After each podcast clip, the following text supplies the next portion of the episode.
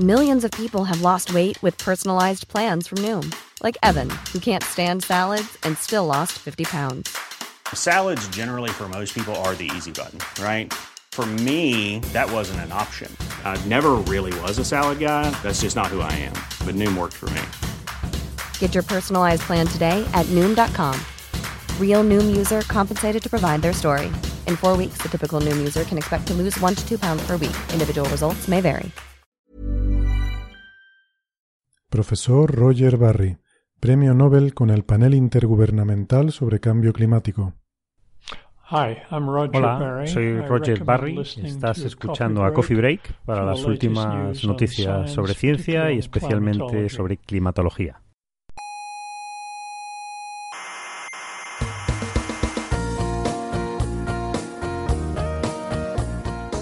Aquí comienza Coffee Break, la tertulia semanal de la actualidad científica. Déjeme hablar. No, no, déjeme hablar. Es falso que la mecánica cuántica tenga que ver con el misticismo oriental. Es, verdad. Déjeme hablar. Es falso que la mecánica cuántica demuestre la existencia del más allá. Y es falso que el experimento mental de Einstein, Podolsky y Rosen demuestre que Dios existe. Está usted gordo, señor científico. Ostras, pues me, me deja usted sin argumentos, es verdad. Es verdad, tiene razón. Claro. Estoy gordo. Claro. Me acaba de desmontar todos mis argumentos. Claro.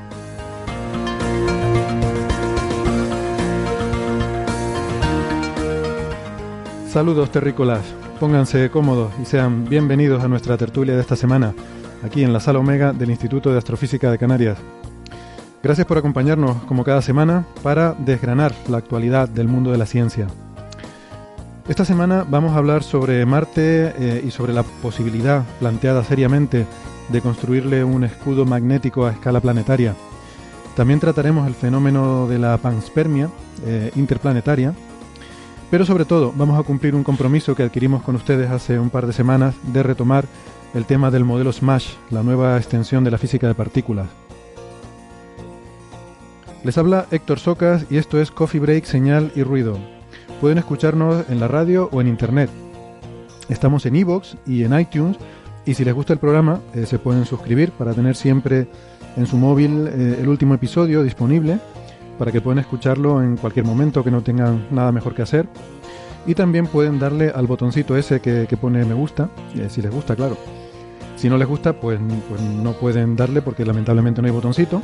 Pero lo que sí pueden hacer siempre es apuntarse a nuestras redes sociales y allí eh, nos pueden decir lo que quieran. En nuestra página web tienen información sobre el programa, sobre cómo suscribirse y todo lo que necesiten. La web es señalirruido.com. En la radio tradicional de toda la vida eh, nos pueden encontrar en Canarias en las emisoras Icoden Daute Radio, Radio El Día, Radio ECA y en Ondas Yaiza. Y en Argentina estamos en la FM 99.9 de Mar del Plata. Eh, de nuevo pueden consultar nuestra web señalirruido.com para ver los horarios y frecuencias de estas emisoras. Hoy conmigo en este programa, un poco de resaca de, las celebraciones del programa anterior, eh, está conmigo Nacho Trujillo, aquí en el IAC. Hola Nacho. Hola Héctor, ¿qué tal? Y por videoconferencia tenemos también a Francis Villatoro. Hola Francis, ¿qué tal? ¿Qué tal? Buenas tardes a todos. Pues, pues muy bien, gracias por, estar hoy aquí eh, para desgranar estos temas que me parecen súper interesantes que vamos a tratar hoy. Eh, quería antes de empezar mencionar una cosa y, de alguna forma pues redimir un un pecado que tengo desde hace tiempo ya, que es que hasta ahora, cuando alguna vez hemos hablado sobre eh, podcasts que nos preguntaban los oyentes si les podíamos recomendar otros podcasts científicos, y hemos mencionado aquí varios, eh, nunca habíamos mencionado el que hace nuestro colega Ángel López Sánchez, que mm, es, eh, bueno, Ángel colabora con una emisora de radio en Australia, en la que se emite una programación en español, por cierto, curiosamente en Australia, en la, en la radio pública australiana y él tiene, eh, allí hace una colaboración en un segmento en el que habla de astronomía. Y Ángel ha cogido estos audios, que son, son programas breves, son pildoritas de astronomía, las está cogiendo y las está subiendo a iVoox. Y hasta ahora, pues no habíamos tenido el detalle de mencionar esto. Y bueno, y él como es tan buenazo y tan modesto, pues no lo había sacado tampoco el tema aquí.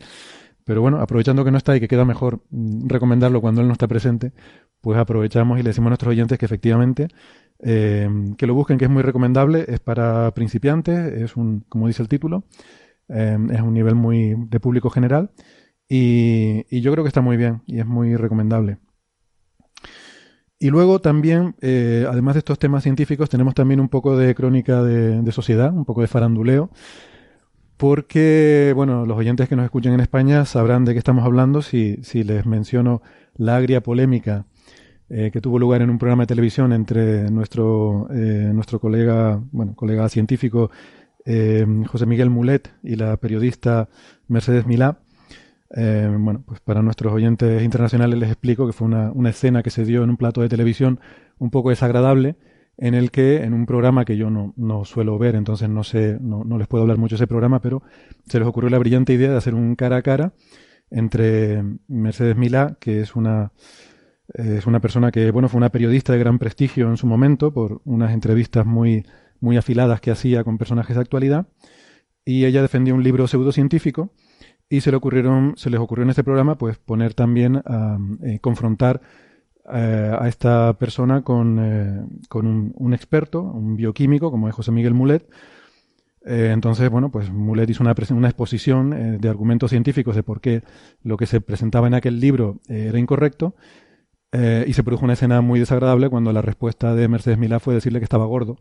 Eh, y esa fue un poco la... Eh, bueno, es una situación muy desagradable que aquí ha generado mucho, mucha polémica. Y yo simplemente quería sacar el tema, pues bueno, quizás no, no da para, para, mucha historia, pero sí me gustaría mandar un saludo y muchos ánimos a, a José Miguel Mulet, porque es muy difícil hacer divulgación sobre todo en estos ámbitos de ir a estos programas donde lo que se trata es de un poco hacer mucho ruido y, él, bueno, tiene el valor de, presentarse en estos programas y defender el, eh, método científico y atacar las, las, bueno, las pseudociencias. Em, entonces, bueno, yo no sé si ustedes quieren hacer un comentario al respecto o, empezamos ya a hablar de cosas más interesantes. Bueno, yo, más que criticar el hecho en sí, a mí lo que me gustaría resaltar es que eh, lo difícil que es en, en, el ámbito de la televisión, incluso en el, dirían la radio convencional, eh, llegar a tener una, una conversación racional donde se presenten una serie de argumentos y no se estén continuamente utilizando las uh, conocidas como falacia ad en la que no se critica el argumento, sino se critica al que argumenta. ¿no? En ese sentido, a mí me apena mucho que, que apenas tengamos estos espacios, ¿no? Donde se pueda tener una conversación en la que yo puedo estar en desacuerdo con unos argumentos que, que tú me estés dando, pero respete un poco la lógica de lo que es una discusión, ¿no? Por eso, por eso, esta es mi, principal crítica, ¿no? Más que, que ese hecho, ese hecho, creo, el hecho que estás comentando de Mercedes Milá y Mulet, creo que es simplemente un reflejo más del tipo de, de mm, discusiones, eh, conversaciones que se ven en, en la televisión y en la radio generalista, ¿no? Y creo, a lo mejor es porque me estoy haciendo un poco mayor, que esto es una cosa que cada vez vemos con mayor frecuencia, pero que antes, eh, por lo menos estoy pensando en la televisión de hace 30 años, era más complicado verlo, ¿no? Es decir, eh, eh, por ejemplo, estoy pensando en programas como, como La Clave, ¿no? Donde se reunían una serie de gente eh, con ideas muy diferentes, ¿no? Pero se podían tener conversaciones racionales, por ejemplo, entre ateos y, y, creyentes, ¿no? O cosas de este tipo, ¿no? Sin necesidad de ataques personales, ¿no? Efectivamente. ¿Tu opinión, Francis? Pues eh, yo creo que Mulet lo hizo bastante bien dentro de lo que fue en las circunstancias. Si ves el vídeo, un vídeo muy incómodo. Eh, Mulet tuvo que pasarlo muy mal porque ella eh, se comportó como se portaba. Mercedes Milá tenía, era la presentadora durante muchos años de un programa que se llama Gran Hermano y se portó con Mulet como se portaba con los concursantes de Gran Hermano. Y eso no es lo habitual con lo, de la manera en la que un periodista se suele portar con un científico, ¿no? Entonces, claro, la situación fue muy complicada. Afortunadamente, Mulev ha tenido muchas experiencias porque él escribe libros. Él estaba hablando de eh, lo que cuenta en uno de sus capítulos de un libro que se llama Comer sin miedo. Y, y bueno, en ese capítulo critica a este libro que defiende Milá, que se llama La enzima prodigiosa. Y, y, la verdad es que Mulet tiene mucha experiencia tratando con pseudocientíficos, con gente que se le opone, con gente agresiva. Y eso se notó. Se notó su presteza, su tranquilidad, su buen hacer. Y la que quedó mal, obviamente, fue, fue Milán. ¿no? Yo creo que es importante que mm, alguien como Mulet haya podido aparecer en prime time hablando un poquito de enzimología, muy poquito, Eh, y es verdad que el formato, en ese formato, eh, prácticamente todo el mundo vio que la que quedaba mal era Milán. ¿no? Moulet quedó bien, ¿no? O sea, yo creo que, una, que, ha, que ha estado bien, que la ciencia quede bien, que, pero aún así, obviamente, ha sido una encerrona y, y Mulet lo ha pasado mal. Una situación muy complicada salir en prime time con alguien que te está casi eh, agrediendo físicamente, ¿no? Que te está tocando la cintura. Eh, es complicado. Sí, yo, eh, o sea, me parece que llamar gordo a una persona como argumento para defender eh, nada, eh, pues no, no creo que tenga ningún sentido. Eh, ha habido comentarios, ¿no? Pues hemos discutido, ha habido mucho debate en redes sociales y, y algunos que intentaban, pues a lo mejor, eh, ser más comprensivos con la, con la postura de Mercedes Milá, decían, bueno, es que una persona que, que claramente pues tiene sobrepeso no puede dar consejos de dietética. Y yo aquí quiero eh, hacer dos aclaraciones. Primero, en, en ese programa Mulet no estaba hablando de dietética ni estaba diciendo a nadie cómo tenía que comer, estaba explicando lo que era una enzima y diciendo básicamente que no existe una enzima prodigiosa que haga milagros y nos cure las enfermedades milagrosamente. Entonces, eh, no, no, procede. Pero es, es, más, aunque lo fuera, y, y, no sabemos de dónde viene el sobrepeso de Mulet, porque como ha explicado también otro nutricionista en una carta abierta, hay muchas razones para el sobrepeso que no todas involucran que uno no controle bien sus hábitos alimenticios o sus hábitos de vida. Hay muchas otras razones por las que uno puede tener sobrepeso. Eh, y no hay que culpabilizar ni criminalizar a la gente que, tiene sobrepeso sin saber sus circunstancias. Pero es que aunque lo fuera, aunque Mulet comiera muy mal, eso no significa que no tenga los conocimientos para explicar eh, cómo se debe comer eh, de forma sana. La analogía claramente es un médico que fuma. Hay médicos que fuman dos cajetillas de cigarros diarias sí, y te dicen, fumar da cáncer. O incluso creo que había... ¿Eso quiere decir que, que no es correcto lo que diga? No, no. Incluso creo que había un, una, una analogía mucho mejor incluso. Es decir, un oncólogo que tenga cáncer, por ejemplo, no puede tratar a sus pacientes. Claro. Ya, pero la diferencia es que el cáncer no es algo voluntario, mientras que fumar sí. Por eso yo puse a, a, a, propósito lo de cáncer. No quiero decir que uno toma las decisiones personales en su vida que quiera. O sea, uno puede decidir que quiere comer mejor o que quiere comer peor. Eso no invalida que tú puedas argumentar ah, por supuesto, cuál es la forma sana de comer. Igual que un médico que fuma, porque esa es una elección personal que ha hecho, eh, puede decirte que fumar es malo y el que ese médico fume no quiere decir que fumar no sea malo, ¿no? Estoy de acuerdo. Es lo que lo comentaba antes de la, la falacia dominen, es decir, sí. es, es, es, completa, es negar el, el, argumento del otro basado en propiedades del otro, no en propiedades del argumento, ¿no? Por eso te digo, es una cuestión de que era una discusión no racional eh, por una de las partes, ¿no? Sí, y fijaros que a mí lo que más me llamó la atención, yo solo he visto el vídeo, ¿no? No he visto el programa completo. Lo que me llamó más la atención es eso, que eh, está el presentador y Milá están sentados en un sofá, él está enfrente, delante de una tarima, eh, ella desde el sofá le llama gordo, y después se levanta, se acerca a la tarima, se sube a la tarima, una pequeña tarima en la que estaba Mulé, que casi, casi no cabían dos personas, y se pone a tocarlo, a tocarle la barriga, a abrirle la, la, chaqueta para que se le viera bien la barriga, como a, a, seguir el contorno de la barriga. Es una cosa realmente eh, muy, muy incómoda. Muy desagradable. Sí, yo pasé vergüenza ajena viendo ese vídeo y, bueno, nuestros oyentes internacionales que tengan la suerte de que no lo hayan visto, pues les recomendamos que no lo vean. Porque... Exactamente, mejor que no lo vean. Bueno, no quería dedicar más tiempo a esto. De todas formas, yo espero que, en fin, aunque Mercedes Milá, pues eso, lleva mucho tiempo presentando un reality show y eso, yo, quizás por la edad que tengo, tengo, mm. conservo la imagen de esa periodista que, que fue hace años, que, que hacía ese trabajo periodístico tan bueno, y yo, yo espero que recapacite, ¿no? Y, y de hecho, va, vamos a mandar a, Ortega que hable con ella, que creo que se conocen, y a ver si, a ver si consigue que, recapacite un poco y, se dé cuenta eh, sale esa periodista que lleva adentro y, se da cuenta de que, de que ha cometido un error. De hecho, por, por funcionar de abogado del diablo, la crítica no es a Mercedes Milá por haber presentado un programa de, de mm, El Gran Hermano lo que sea. Eh, la crítica es porque no hizo un argumento racional ante an, en un debate, ¿no?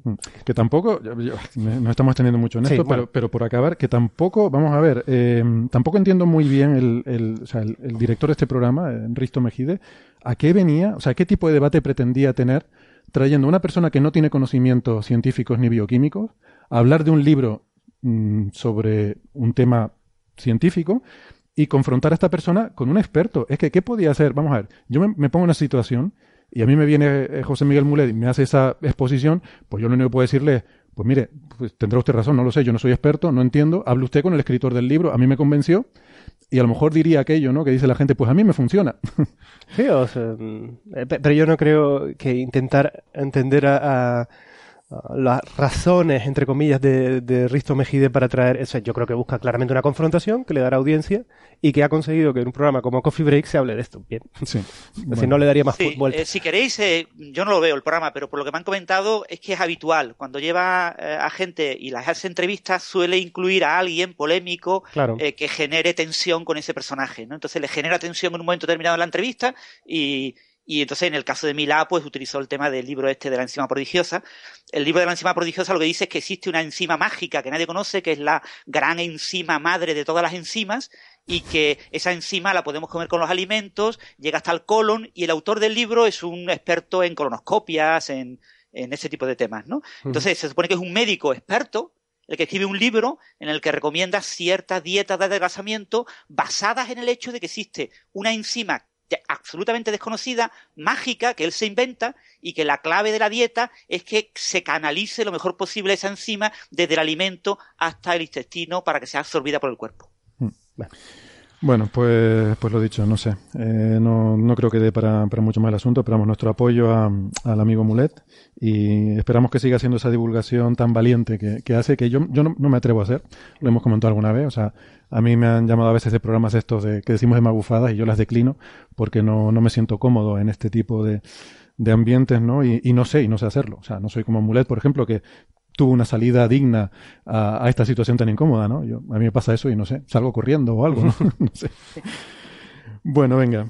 Eh, vamos a hablar de la panspermia, que es un asunto mucho más interesante que, que todo esto.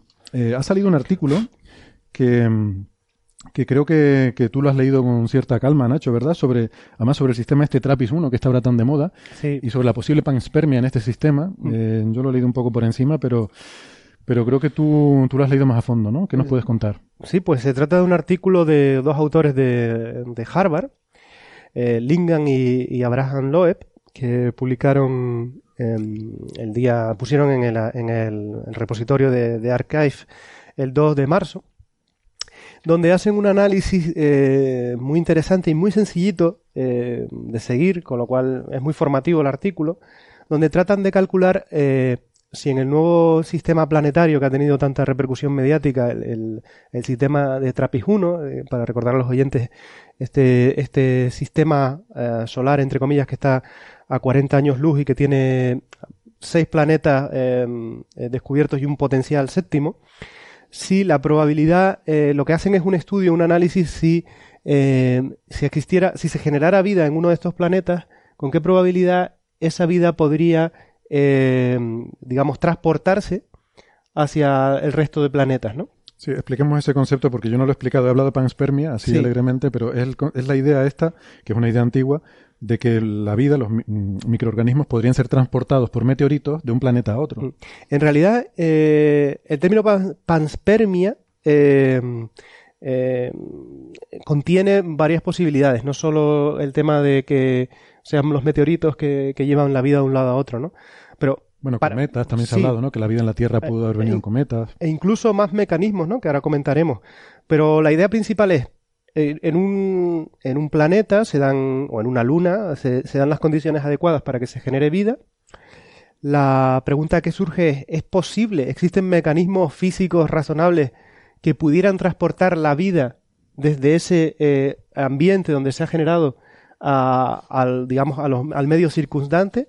Normalmente uno esperaría que si esos mecanismos existieran, fueran mm, eh, relativamente eficientes, ¿no? Dentro del propio sistema planetario donde se generó esa vida, ¿no? Pero es que hay gente incluso que ha pensado en mecanismos para transportar la vida entre sistemas planetarios diferentes, entre estrellas distintas, ¿no?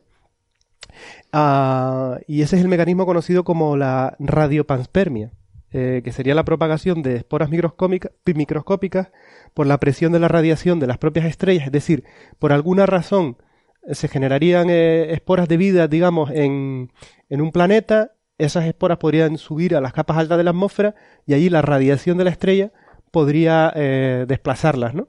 Y esos quedarían vagando en el, en el espacio interestelar hasta que encontraran otro potencial sitio donde desarrollarse, ¿no? Lo que pasa es que ese- esa teoría se tiene muchísima, am, digamos, controversia porque cuando se han hecho experimentos en, en el espacio, por ejemplo, la estación espacial, y se han puesto eh, eh, células, bacterias, lo que sea, a la, a la, exposición de la radiación ultravioleta de la, del Sol, por ejemplo, se, se, ve que enseguida se, se aniquilan esas poblaciones. Es decir, que eh, sería muy difícil que eso pudiera ser un mecanismo eh, realista de transporte de vida entre diferentes sistemas, ¿no? Eh, pero aquí en, el, artículo se habla de otro tipo de panspermia, que es la litopanspermia. Lito es piedra. Entonces aquí la idea sería que el, vehículo que transportaría las células vivas de un lado a otro eh, sería en el interior de trozos de roca, de tal manera que esos trozos de roca servirían de apantallamiento a la radiación eh, mm, digamos, interestelar o solar, lo que sea, de tal manera que esos microorganismos pudieran sobrevivir en el viaje, que es la clave, ¿no? Mm. Tienen que sobrevivir en la salida del planeta, en el viaje y en la reentrada. O sea, tienen que sobrevivir al, impacto de, cual, Claro. fuera el impacto que fue que arrancó ese pedazo y lo, y lo sacó del planeta y luego mm. la reentrada en el otro planeta. Efectivamente. Además del tránsito en el espacio, claro. Exacto. Lo cual todo el mundo sabe que vivir en el espacio son unas condiciones eh, terribles, ¿no? Porque con la radiación. Ya, pero eh, si estás dentro de la roca. Claro, esa sería la idea. Pero antes de meternos ahí, que creo que, que, es interesante que discutamos eso, ya por dar, digamos, una forma generalista de otras, otras panspermias que se han comentado, que ya son un poquito más de ciencia ficción son las panspermias. Más, que esto de las esporas interestelares. sí. Lo que vas a decir ahora es más de ciencia ficción. Más de ciencia ficción aún y con, y con mayor complicación, que es la idea de eh, que se habla de panspermia dirigida. Es decir, que por alguna razón una civilización avanzada decidiera, ah, decidiera eh, ir, eh, digamos, em, proporcionando vida a planetas o hábitats diferentes a lo largo de la galaxia eh, y dentro de esa variedad de la panspermia dirigida podría estar la panspermia accidental, que es que, por ejemplo, unos extraterrestres que vinieran a la, a la Tierra primitiva decidieran allí dejar eh, o, se olvidaran eh, un, un, vehículo contaminado y que de ahí surgiera la vida. En cualquier caso, todo esto son... lo que puede que hayamos hecho nosotros con nuestras sondas, por ejemplo, a Marte. Por ejemplo. Que eh, ahora ya se mandan esterilizadas, pero, sí. pero hace unas décadas las primeras sondas a Marte no, no se esterilizaban. Y efectivamente. Es posible que cuando encontremos vida en Marte sea vida terrestre que hayamos llevado nosotros. Sí, efectivamente. La, la cuestión de, de, fondo, en mi opinión, es que eh, la panspermia es un mecanismo eh, físico interesante como para, para, ¿no? para propagar la vida, y ahora hablaremos de esto, pero en realidad muchas veces se utiliza como desvío de la atención del problema real que es cómo puede surgir la vida ¿no? en un sitio. Entonces, en ese sentido, cuando se utiliza de esa forma a mí no me interesa. Ahora, cuando, cuando se utiliza para, eh, para explicar una potencial propagación de la vida, por ejemplo, dentro de un sistema solar, allí sí que lo encuentro eh, muy interesante. Entonces, si quieres, hablamos en concreto del, de este, de este artículo. no, sé si Francis, pues es que insisto, como hoy estamos en cámara, si, si tienes algún comentario, Francis. No, en, en, línea general no está muy bien lo que, lo que ha explicado Nacho. El, básicamente el nuevo artículo lo que propone es estas ideas, ¿no? De paspermia o paspermia en un sistema eh, de exoplanetario muy pequeñito, con las distancias muy cercanas entre, entre tierras, ¿no? Aquí en, en, la litopaspermia a veces eh, pensamos en una roca con eh, contenido biológico interno, pero también eh, ocurre lo, que, lo que sería el intercambio molecular. El hecho de que un planeta, por estar a cierta distancia de la estrella, puede tener en superficie cierto tipo de moléculas y otro planeta a otra distancia puede tener otro tipo de moléculas y que los meteoritos pueden trasladar moléculas de un planeta al otro. Sí. Mm. Eh, una eh, litopanspermia abiótica. Mm. Tras, eh, mezcla las moléculas de diferentes planetas y moléculas que en un cierto entorno no podrían surgir o aparecer, llegan desde el espacio en meteoritos y eso permite que en ese entorno surja la vida eh, gracias a que aparecen moléculas que lo normal sería que no existieran en ese entorno. Déjame aclarar una cosa simplemente porque muchos de nuestros oyentes seguramente tienen el concepto de que los meteoritos son rocas que caen del espacio, de asteroides, etcétera, pero es, es común, eh, en, la Tierra se han encontrado muchos meteoritos, por ejemplo, de Marte, eh, o sea, que, que, sabemos que provienen de Marte. no todos los meteoritos eh, están en el espacio interplanetario, algunos son efectivamente rocas que debido a otro gran impacto fueron, fueron arrancadas de otros planetas. Eh, fundamentalmente, en el caso de la Tierra, fundamentalmente de Marte. Y, de hecho hay una cosa curiosa eh, que yo no sabía y me enteré leyendo sobre este tema, que es que hay una asimetría, o sea, la, el bombardeo de meteoritos de Marte a la Tierra y de la Tierra a Marte no es simétrico. Por la dinámica orbital y el hecho de que la Tierra esté en una órbita más interna que Marte y, la, la, forma de la dinámica orbital, eh, hay muchos más eh, meteoritos marcianos en la Tierra que meteoritos terrestres en Marte. Tiene sentido, sí. Mm. porque, claro, porque para salir de la Tierra hacia, hacia la periferia del sistema solar tienes que vencer el potencial gravitatorio. Efectivamente. Es decir, con lo cual, efectivamente, la panspermia siempre sería más efectiva de, afuera hacia adentro, ¿no? Muy interesante, sí. Bueno, pero aquí, por ejemplo, podemos, antes de meternos con el sistema este, digamos, extraterrestre, el TRAPPIST-1, podríamos eh, volver a, plantear este tema de la panspermia eh, dentro del, concepto, dentro del contexto del sistema solar y, tocar un poquito el tema que, hablábamos en el capítulo anterior de Coffee Break sobre eh, el origen de la vida en el sistema solar. Siempre hemos pensado, digamos, el pensamiento general es que la vida surge en la Tierra. Y en el, y en el capítulo anterior hablábamos de evidencias que ponían el origen de la vida en la Tierra quizás hasta, hasta épocas tan tempranas como hace 4.000 millones de años, ¿no? En ese sentido, casi, casi después de que, de que la Tierra terminara, o el sistema solar terminara la época del gran bombardeo, ¿no? De meteoros. Es decir, que cuando pensamos en el, en el sistema solar primitivo, es una época en la que de existir, de, si se han dado las condiciones de formación de la vida, es una época muy buena para que esos pequeños microbios que ya han surgido en un planeta puedan viajar hacia, hacia otros planetas del sistema solar, porque se están dando unas condiciones de bombardeo intenso que provocarían este flujo de, de, meteoritos. Eh, era, más frecuente en aquella época. ese bombardeo, Sí. Entonces ahí surge la pregunta que, ¿qué pasa si eh, la vida se hubiera originado en Marte en esa época, hace 4.000 millones de años? Eh, porque aquí hemos hablado también que en Coffee Break hemos comentado que al parecer las condiciones eh, de, para, la para que surgiera la vida eran mucho más, eh, aparentemente, ¿no? si conocemos bien el origen del sistema solar, mm. eran mucho más probables en Marte que en la, que en la Tierra. Hace, hace 4.000 millones de años, cuando, se, cuando pensamos que se forma la vida en la Tierra, en Marte había mejores condiciones para la vida que en la Tierra. Pues imagínate, imagínate que hubiera surgido en Marte eh, justo unos centenares de millones de años después de la formación del sistema solar, hay todo este gran bombardeo y caen eh, meteoritos de, Marte a la Tierra. Y eso hace que, la vida eh, se propague en la Tierra. Y todos somos marcianos. En ese sentido, lo, sí, seríamos todos marcianos, ¿no? O, vendríamos de, del planeta Marte, ¿no? Las células primitivas.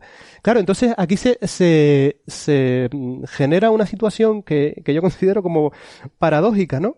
Es decir, imagínate que ahora, eh, cuando a lo largo del siglo, de este siglo, del siglo XXI, se descubre en Marte eh, microorganismos que tienen, digamos, una estructura genética o lo que sea, similar o digamos, idéntica a la que, a la que encontramos en, en las células más primitivas en la Tierra. Entonces la pregunta que surge es, ¿dónde, ¿dónde se originó la vida? O sea, ¿se originó en la Tierra y fue a Marte o de Marte vino a la Tierra? Y ahí yo, por lo menos a mí no se me ocurre así, con un primer pensamiento, cómo ser capaz de distinguir eh, dónde, dónde se origina la vida, ¿no? Por, probabilidad, por lo que te decía de que hay mucho más bombardeo de Marte a la Tierra que Tierra a Marte, por probabilidad, sería más razonable que hubiera surgido en Marte y se hubiera trasladado a la Tierra. Mm. Hay un estudio, eh, no sé si lo llegaste a ver, eh, lo puse, lo compartí en la, carpeta donde solemos compartir estos, estos artículos, eh, que es de 2013, si no recuerdo mal, 2013, em, sí, lo tengo aquí delante, de un bioquímico que se llama Steven Benner, em, de Florida, em, en el cual sostiene que para formarse la vida primigenia no, no basta simplemente con que haya estos compuestos orgánicos que hoy en día vemos que son tan abundantes en todo el universo y que haya las condiciones, ¿no? Eh, hay algunos catalizadores que parece que son muy importantes. Uno de ellos que ya hemos comentado es el boro. A mí esto me resultó muy sorprendente. Em, él habla, sin embargo, de una forma oxidada del molibdeno. ¿Molibdeno? ¿Se dice en español? ¿no? ¿Molibdeno? Deno. Deno, deno. Em, y que em, que al parecer, según él, e, esto no existía en la Tierra primigenia, pero era muy abundante en Marte. y, que bueno, que este, esta forma oxidada era muy era muy importante para que se formara la vida. Eh, a mí esto me, no sé, me, resulta todavía un poco chocante, pero bueno, eh, si lo dice este señor que es experto en esto, pues vamos a, pensar que pueda tener algún argumento. Creo que este tipo de, de, hipótesis no están todavía muy, muy firmemente asentadas, pero bueno, que hay, hay gente que, sostiene mm, esta hipótesis del origen marciano de la vida terrestre con bastante, con bastante énfasis. De hecho, también el boro eh, también era mucho más abundante en el Marte primigenio que en la Tierra, en la superficie, eh, estoy hablando. Em, con lo cual, estos investigadores eh, apuntan en esta dirección, de que lo más probable es que la vida se hubiera originado en Marte y hubiera sido transportada a la Tierra. Claro, esto es algo muy difícil de demostrar. Y de hecho, a mí hay una cosa que me chirría mucho en este argumento, porque eh, en este caso en concreto de lo del óxido este de molibdeno, dice que, claro, que es que en la Tierra no había porque había muy poquito oxígeno en la atmósfera. Pero claro, eh, que haya muy poquito no quiere decir que no haya y, al final es un juego de números, ¿no? Hay que hacer los números exactamente porque, claro, esto es una chispa. O sea, si la vida surge en un sitio puntualmente, pues luego ya se, se expande, ¿no? Se, se, dispersa. Entonces, no sé, no, no las... Mm, vamos, que no las tengo todas conmigo, no, no, no acepto esto como, eh, como algo establecido, pero sí que es una hipótesis de trabajo bastante atractiva, ¿no? Sí.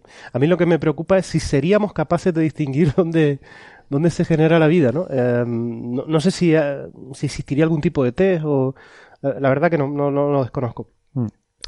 Hombre, lo que tenemos es que entender bien el mecanismo. O sea, una vez que conozcamos mm, un único mecanismo o varios mecanismos que generen vida, que a partir de una eh, sopa primordial o un entorno primordial eh, completamente abiótico dan lugar a las primeras estructuras que podemos eh, considerar que son las que van a guiar hacia el origen de la vida, una vez que tengamos esos mecanismos o mecanismos identificados, ya podremos ver en qué entornos es más probable ese tipo de mecanismos. Ahora mismo que todavía no tenemos esos mecanismos y que ignoramos prácticamente todo sobre el origen de la vida, eh, pues realmente es prácticamente imposible imaginar un sistema eh, de, experimental, observacional, para decidir eh, dónde puede haber sido ese origen de la vida. ¿no? el trabajo este, por ejemplo, de este geoquímico Benner, pues realmente no tiene ningún tipo de, valor. Es decir, plantear que los óxidos de molibdeno son claves y fundamentales en el origen de la vida, sin dar un mecanismo preciso con cada una de las etapas, porque la vida es un proceso muy, muy complejo la aparición de los primeros eh, primeras membranas con primeros eh, eh, mecanismos metabólicos, mecanismos de reacciones químicas en el interior de esas membranas, los primeros mecanismos de transmisión de algún tipo de información genética, todo eso está completamente en el aire. Hay ideas muy muy vagas. Entonces hablar del papel concreto de un elemento químico, una serie de moléculas químicas concretas, ahora mismo está fuera de lugar. Sí, sí estoy de acuerdo. Pues si, quieres, Héctor, vamos al, caso este del, sistema de, Trappist, 1, porque es todavía más interesante, ¿verdad? Sí. Eh, para recordarle a los oyentes, este eh, eh el sistema de Trappist 1 es un sistema solar muy, muy particular, en el sentido de que es un sistema solar muy compacto. Y la razón es que su estrella principal es una estrella de muy baja masa comparada con el Sol, eh, de forma que los planetas se encuentran a una distancia de la estrella muchísimo más, más cercana que, lo, que las distancias típicas que existen entre los planetas del sistema solar, ¿no?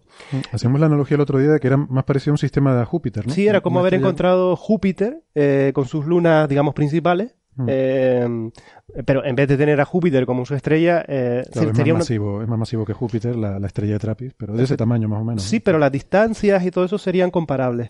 Claro, entonces ya inmediatamente los oyentes se dan cuenta que las distancias entre los planetas de ese sistema solar, eh, del TRAPPIST 1, son mucho más cercanas que las que existen, por ejemplo, entre la Tierra y Marte. Y aquí eh, estuve tomando unos números que me llamaron mucho la atención. Aquí dice en el artículo que los planetas en, el, en, el, en la zona de habitabilidad del, sistema de TRAPPIST 1 están separados por solo eh, distancias del orden de 1,5 millones de kilómetros. ¿Vale? Es decir, que es como... un número que era la décima parte de la distancia Tierra-Marte, por ejemplo, ¿no? Una decena de veces menor, sí. Pero es que eso, 1,5 millones de, kilómetros, si mis números no están mal, es, no es nada. Si la distancia entre la Tierra y la Luna promedio es unos 300.000 kilómetros. Con lo cual, estos planetas están separados como de, de unas 5 veces de la Tierra a la Luna. ¿Vale? Eso es muy poquito. Y si tienes en cuenta, si tú en vez de, de si tú, o sea, para que, es que de repente como que pude ver el sistema mucho más claro. Si yo estuviera en la Tierra, o sea, si yo estuviera, perdón, si yo estuviera en uno de esos planetas y mirara a otro de los planetas en la zona habitable, no lo vería en diámetro como mucho más pequeño que la Luna, porque son planetas más grandes que la Luna, ¿no?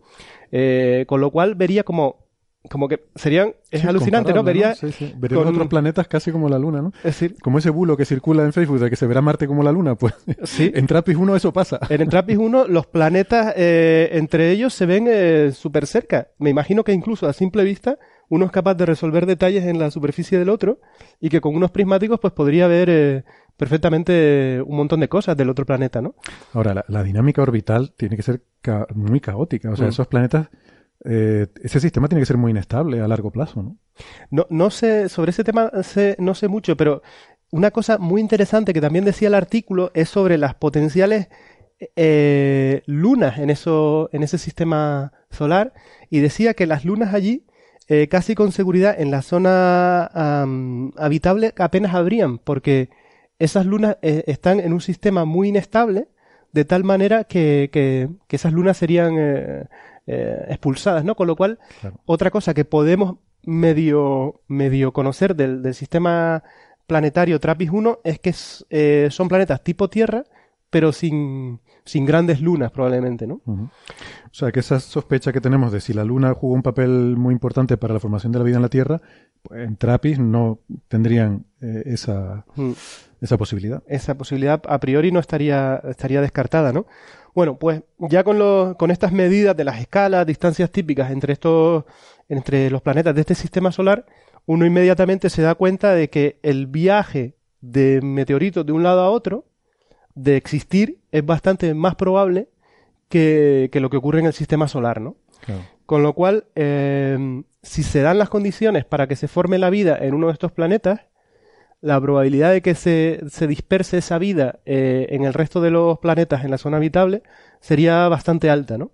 Hmm. Lo cual es muy, está muy bien, porque eso implica que si la vida es un fenómeno, em, digamos, común, y ya hemos puesto todo, que esto hay que cogerlo entre muchas comillas, porque como hemos hablado, la, la potencial vida en estos sistemas eh, solares tan cerca de estrellas de baja masa que son tan activos no, no parece tan sencilla, pero supongamos que por alguna razón se da, eh, entonces tenemos más oportunidades observando estos sistemas solares de encontrar rasgos de, vida utilizando espectroscopía, por ejemplo, de sus atmósferas, eh, con lo cual, bueno, este artículo va un poco en esa línea de decir que, que al menos la propagación de vida en estos sistemas es más sencillo que en el sistema solar y que en ese sentido son buenas noticias a la hora de intentar eh, encontrar eh, potenciales eh, huellas de, la vida en estos planetas, ¿no? Mm. Son calculitos muy sencillos los que hay, o sea, el artículo, de las ecuaciones que hay son, son muy, muy sencillitas, o sea, esto es muy,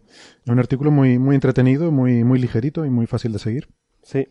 El artículo está basado en un artículo previo que se publicó el año pasado, antes del verano, en, en las actas de la Academia Nacional de Ciencias, en la revista PNAS, se publicó un artículo eh, incorporando eh, la panspermia entre los planetas de un sistema exoplanetario eh, y estimando el factor correspondiente de la ecuación de Drake.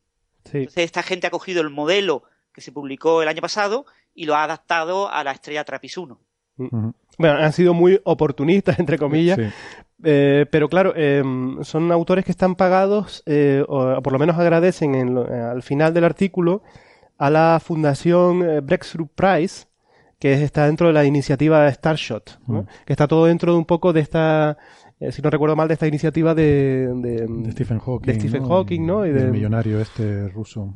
Sí, de, la búsqueda de, vida, digamos, eh, en, sistemas solares muy cercanos a la Tierra, ¿no?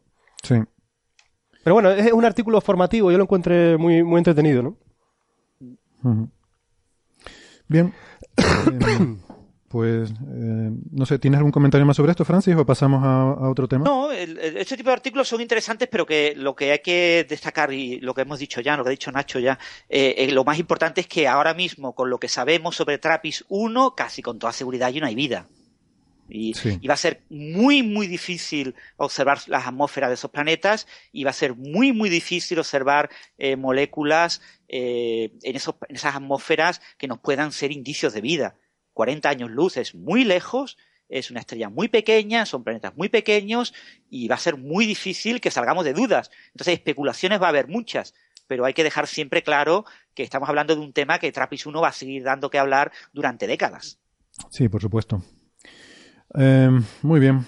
Pues, pues vale, con esto pasamos al siguiente tema, que también es sobre Marte. Hemos estado hablando de Marte ya a cuenta de esto de la, de la panspermia. Em, pero también Marte ha sido noticia esta semana, quizás es una de las noticias así más llamativas que hemos tenido, eh, sobre todo a nivel mediático, porque em, tuvo lugar una, una división, una, perdón, una reunión de la Planetary Science Division de NASA, y eh, en esta reunión que tuvo lugar en Washington, Em, me ha sonado fatal, como lo acabo de decir, pero bueno.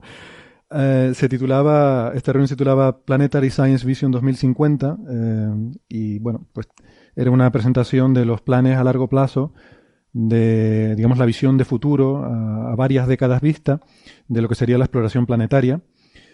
Em, y bueno, fue bastante llamativo porque en, en esta reunión el director de la división, que se llama Jim Green, dio una presentación eh, bastante, bastante bonita, bastante chula, sobre eh, una idea, un concepto para eh, proteger a Marte con un campo magnético. Hemos hablado muchas veces aquí de la importancia, que a menudo se, infravalora, la importancia para el desarrollo de la vida y para la, exploración de tener un campo magnético, un escudo magnético como tiene la Tierra, que nos protege de, de los eventos solares y que también, sobre todo, ayuda a preservar la atmósfera.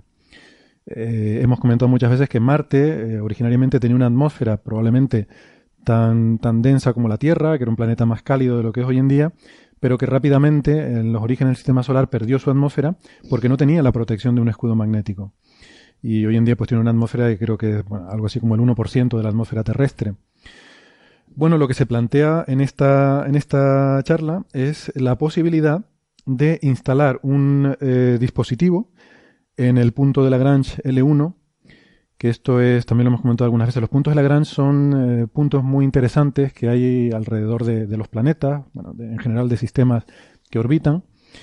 Em, hay muchos satélites o muchas naves que se instalan en los puntos de Lagrange de la Tierra. Eh, son puntos de, equilibrio estable entre eh, pues lo que es la gravedad, la fuerza centrífuga, eh, donde es más fácil que se mantenga, eh, digamos, en el sistema de referencia del planeta, son puntos fijos eh, y puedes poner ahí alguna, alguna cosa que es relativamente fácil de mantenerlo, ¿no? Algunos de estos puntos de Lagrange son estables, otros son parcialmente estables y otros son inestables, pero bueno, no importa mucho. La cuestión es que el punto de Lagrange L1 es justamente el punto que está entre el planeta y el Sol. Entonces, si justamente ahí entre el planeta y el Sol colocamos, en este caso, un potente imán, eh, pues podríamos eh, producir un campo magnético que de alguna forma apantallara el planeta, al estar a suficiente distancia, podría hacer una especie de paraguas que lo apantallara de las, em, de las radiaciones solares. Eh, claro, luego queda la cuestión del resto de, radiaciones que vienen de todas partes del universo, ¿no? De, la galaxia, los rayos cósmicos, etcétera. Contra eso, evidentemente, no estarías protegido, pero por lo menos la componente solar la, podría, la podrías proteger. Eh, bueno, lo sorprendente es que esto no es descabellado. Eh, parece una idea así como de una especie de, mega construcción, pero no lo es tanto.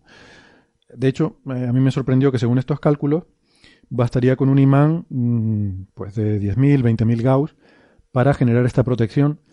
Para darnos una idea, esto es un imán similar a los que se usan en, en, la, en las chatarras para, para, levantar coches, ¿no? Estos electroimanes tan potentes que se usan, pues sería algo de este orden. O sea, no, no es una cosa que tecnológicamente sea un disparate. El problema de esto sería, bueno, que tendría que ser una cosa bastante grande y en el espacio todo es complicado. Pero no es, no es tecnología que digamos que esté fuera completamente de nuestro alcance, ¿no? Em, entonces en esta charla se, se explora em, qué tipo de sistemas se podrían usar y qué efectos tendría sobre Marte. Eh, esto no es la primera vez que se propone. De hecho, a mí me llamó la atención cuando estuve investigando un poco sobre este asunto. Incluso hay una, hay una discusión en un, foro que se llama Stack Exchange, que nuestros amigos que les guste hacer cosas de programación seguramente lo conocerán muy bien, porque es el último recurso donde va uno a buscar ayuda cuando no consigue resolver un problema. Pero también hay, eh, digamos, secciones de Stack Exchange dedicadas a, la física, a las ciencias del espacio y em, pues ahí, eh, en particular, a mí me, sorprendió ver que había, había gente ahí en Stack Exchange preguntando sobre esta posibilidad, ¿no? Desde hace un año y con algunos cálculos preliminares sobre los problemas y las eh, dificultades que, podría tener eh, preparar un sistema así. Bueno, el caso es que en esta presentación de, Jim Green, que como digo es director de esta división de, la NASA, de, ciencias planetarias, pues lo que hacen es un cálculo muy riguroso con eh, códigos, em, códigos MHD, o sea, códigos que simulan de forma lo más realista que podemos la interacción del medio interplanetario de, la actividad solar eh, con las atmósferas planetarias. Usan un código que se llama Bats Are Us, que bueno, es un nombre que supongo que tendrá su gracia para el que se la encuentre, pero a mí me parece un poco ridículo. Pero bueno, es un código numérico que se usa para hacer simulaciones muy complejas. Eh, es, un código que corre en superordenadores y tal. Y se trata de, pues de eso, de intentar explorar la interacción entre la magnetosfera, los diferentes eh, iones que componen las capas altas de la atmósfera y el, viento solar y, la actividad solar. Entonces es una, una, simulación muy compleja y muy realista y ellos encuentran que, que sí, que es factible. Eh, no solo es factible hacer una protección magnética, sino que hacen una estimación del ritmo al cual la atmósfera de Marte se iría reponiendo al no tener esta, esta pérdida eh, la atmósfera actual es un equilibrio entre la atmósfera que libera el planeta, los gases que va liberando, eh, y lo que se va perdiendo al espacio. ¿no?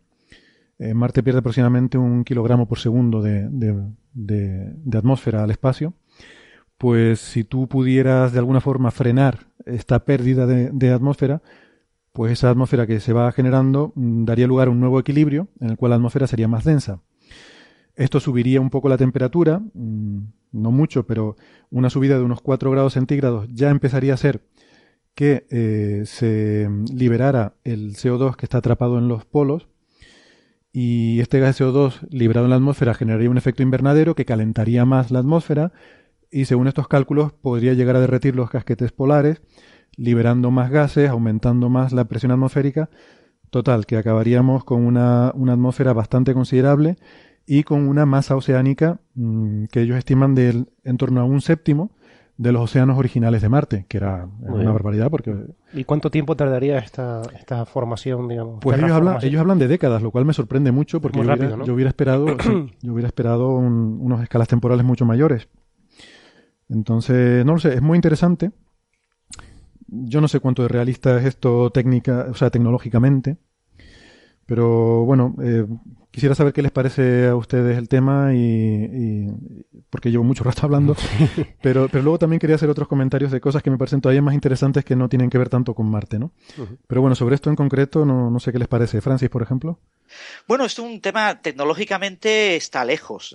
No es nada fácil construir eh, estructuras muy grandes que se alimenten energéticamente a partir de la luz del sol eh, con grandes paneles y que sean capaces de generar un campo magnético.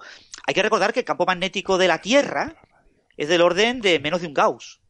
0,3, 0,5 Gauss. Y aquí estamos hablando de campos magnéticos eh, 10.000 veces, 20.000 veces más grandes. Eh, estamos hablando de estructuras muy grandes para que generen una pantalla que eh, eh, claramente el campo magnético que, se genere cubra todo el planeta Marte. tecnológicamente es, un tema complicado. En las simulaciones por ordenador es muy fácil meter un modelo de la atmósfera marciana, muy simplificado, poner un campo magnético en un cierto punto y ver qué pasa. Eh, es, este artículo a mí me parece muy, ¿eh? curioso desde el punto de vista, de, punto de vista computacional, pero creo que estamos hablando de casi una utopía tecnológica. Esto no mm. es nada fácil, aunque parezca aparentemente que los números son razonables. Sí, hay que tener en cuenta que esto no es algo que se esté pensando para mañana. O sea, esto es dentro de un foro, hay que ponerlo en contexto, ¿no? Eh, de esto, visión planetaria para visión planetaria 2050. O sea, estamos hablando de, de aquí a muchas décadas, ¿no?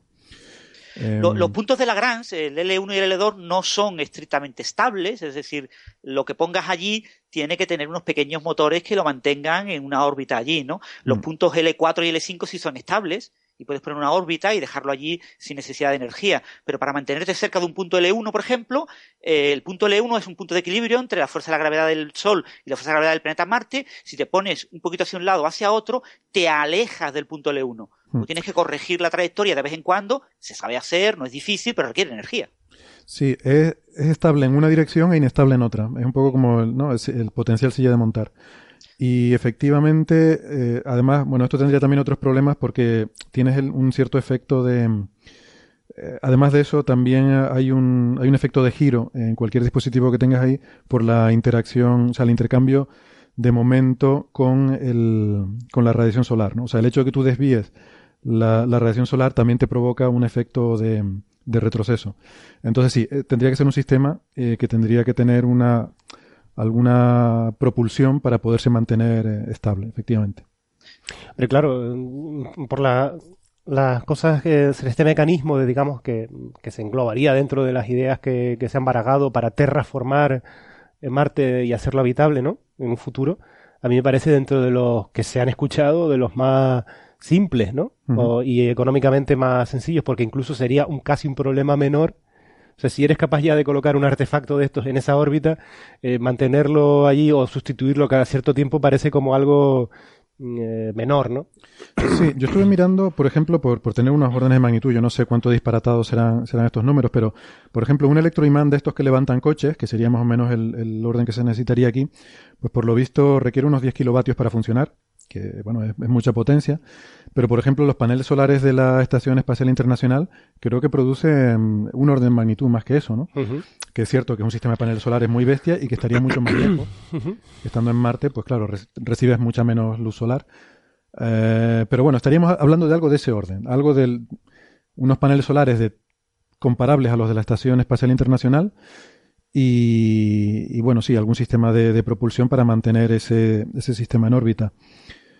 Eh, no, no es sencillo, evidentemente no es sencillo. Tampoco hacer la simulación, Francis, mm, tampoco creo que fuera sencillo porque es un equipo bastante grande, ¿no? El que ha tenido que trabajar en esto. Sí, pero bueno, eso es habitual. O sea, ten en cuenta que Green es un jefe. Green no ha hecho nada. O sea, Green habrá puesto la idea como mucho, como mucho se ha hecho eso. Eh, en cualquier caso, la has puesto públicamente, ¿no? Hmm. Eh, esta, entre los autores hay gente que seguramente no ha hecho absolutamente nada y, los que lo han hecho son los jóvenes, ¿no? Eh, se ve que es gente importante. Pero bueno, a mí me parece como curiosidad que comentemos, está bien, pero no hay que pensar en mucho más allá, ¿no? O sea, eh, terraformar Marte o tratar de cambiar el clima de Marte a escalas de décadas o cientos de años no tiene, a mí, en mi opinión, me parece algo poco razonable eh, y los beneficios que se pueden obtener eh, son a medio largo plazo. No, yo no lo veo más allá de eso, de una idea feliz para un congreso de este tipo en el que pues el jefe de los jefes pues decide proponer una idea pues bastante especulativa y bastante de futuro.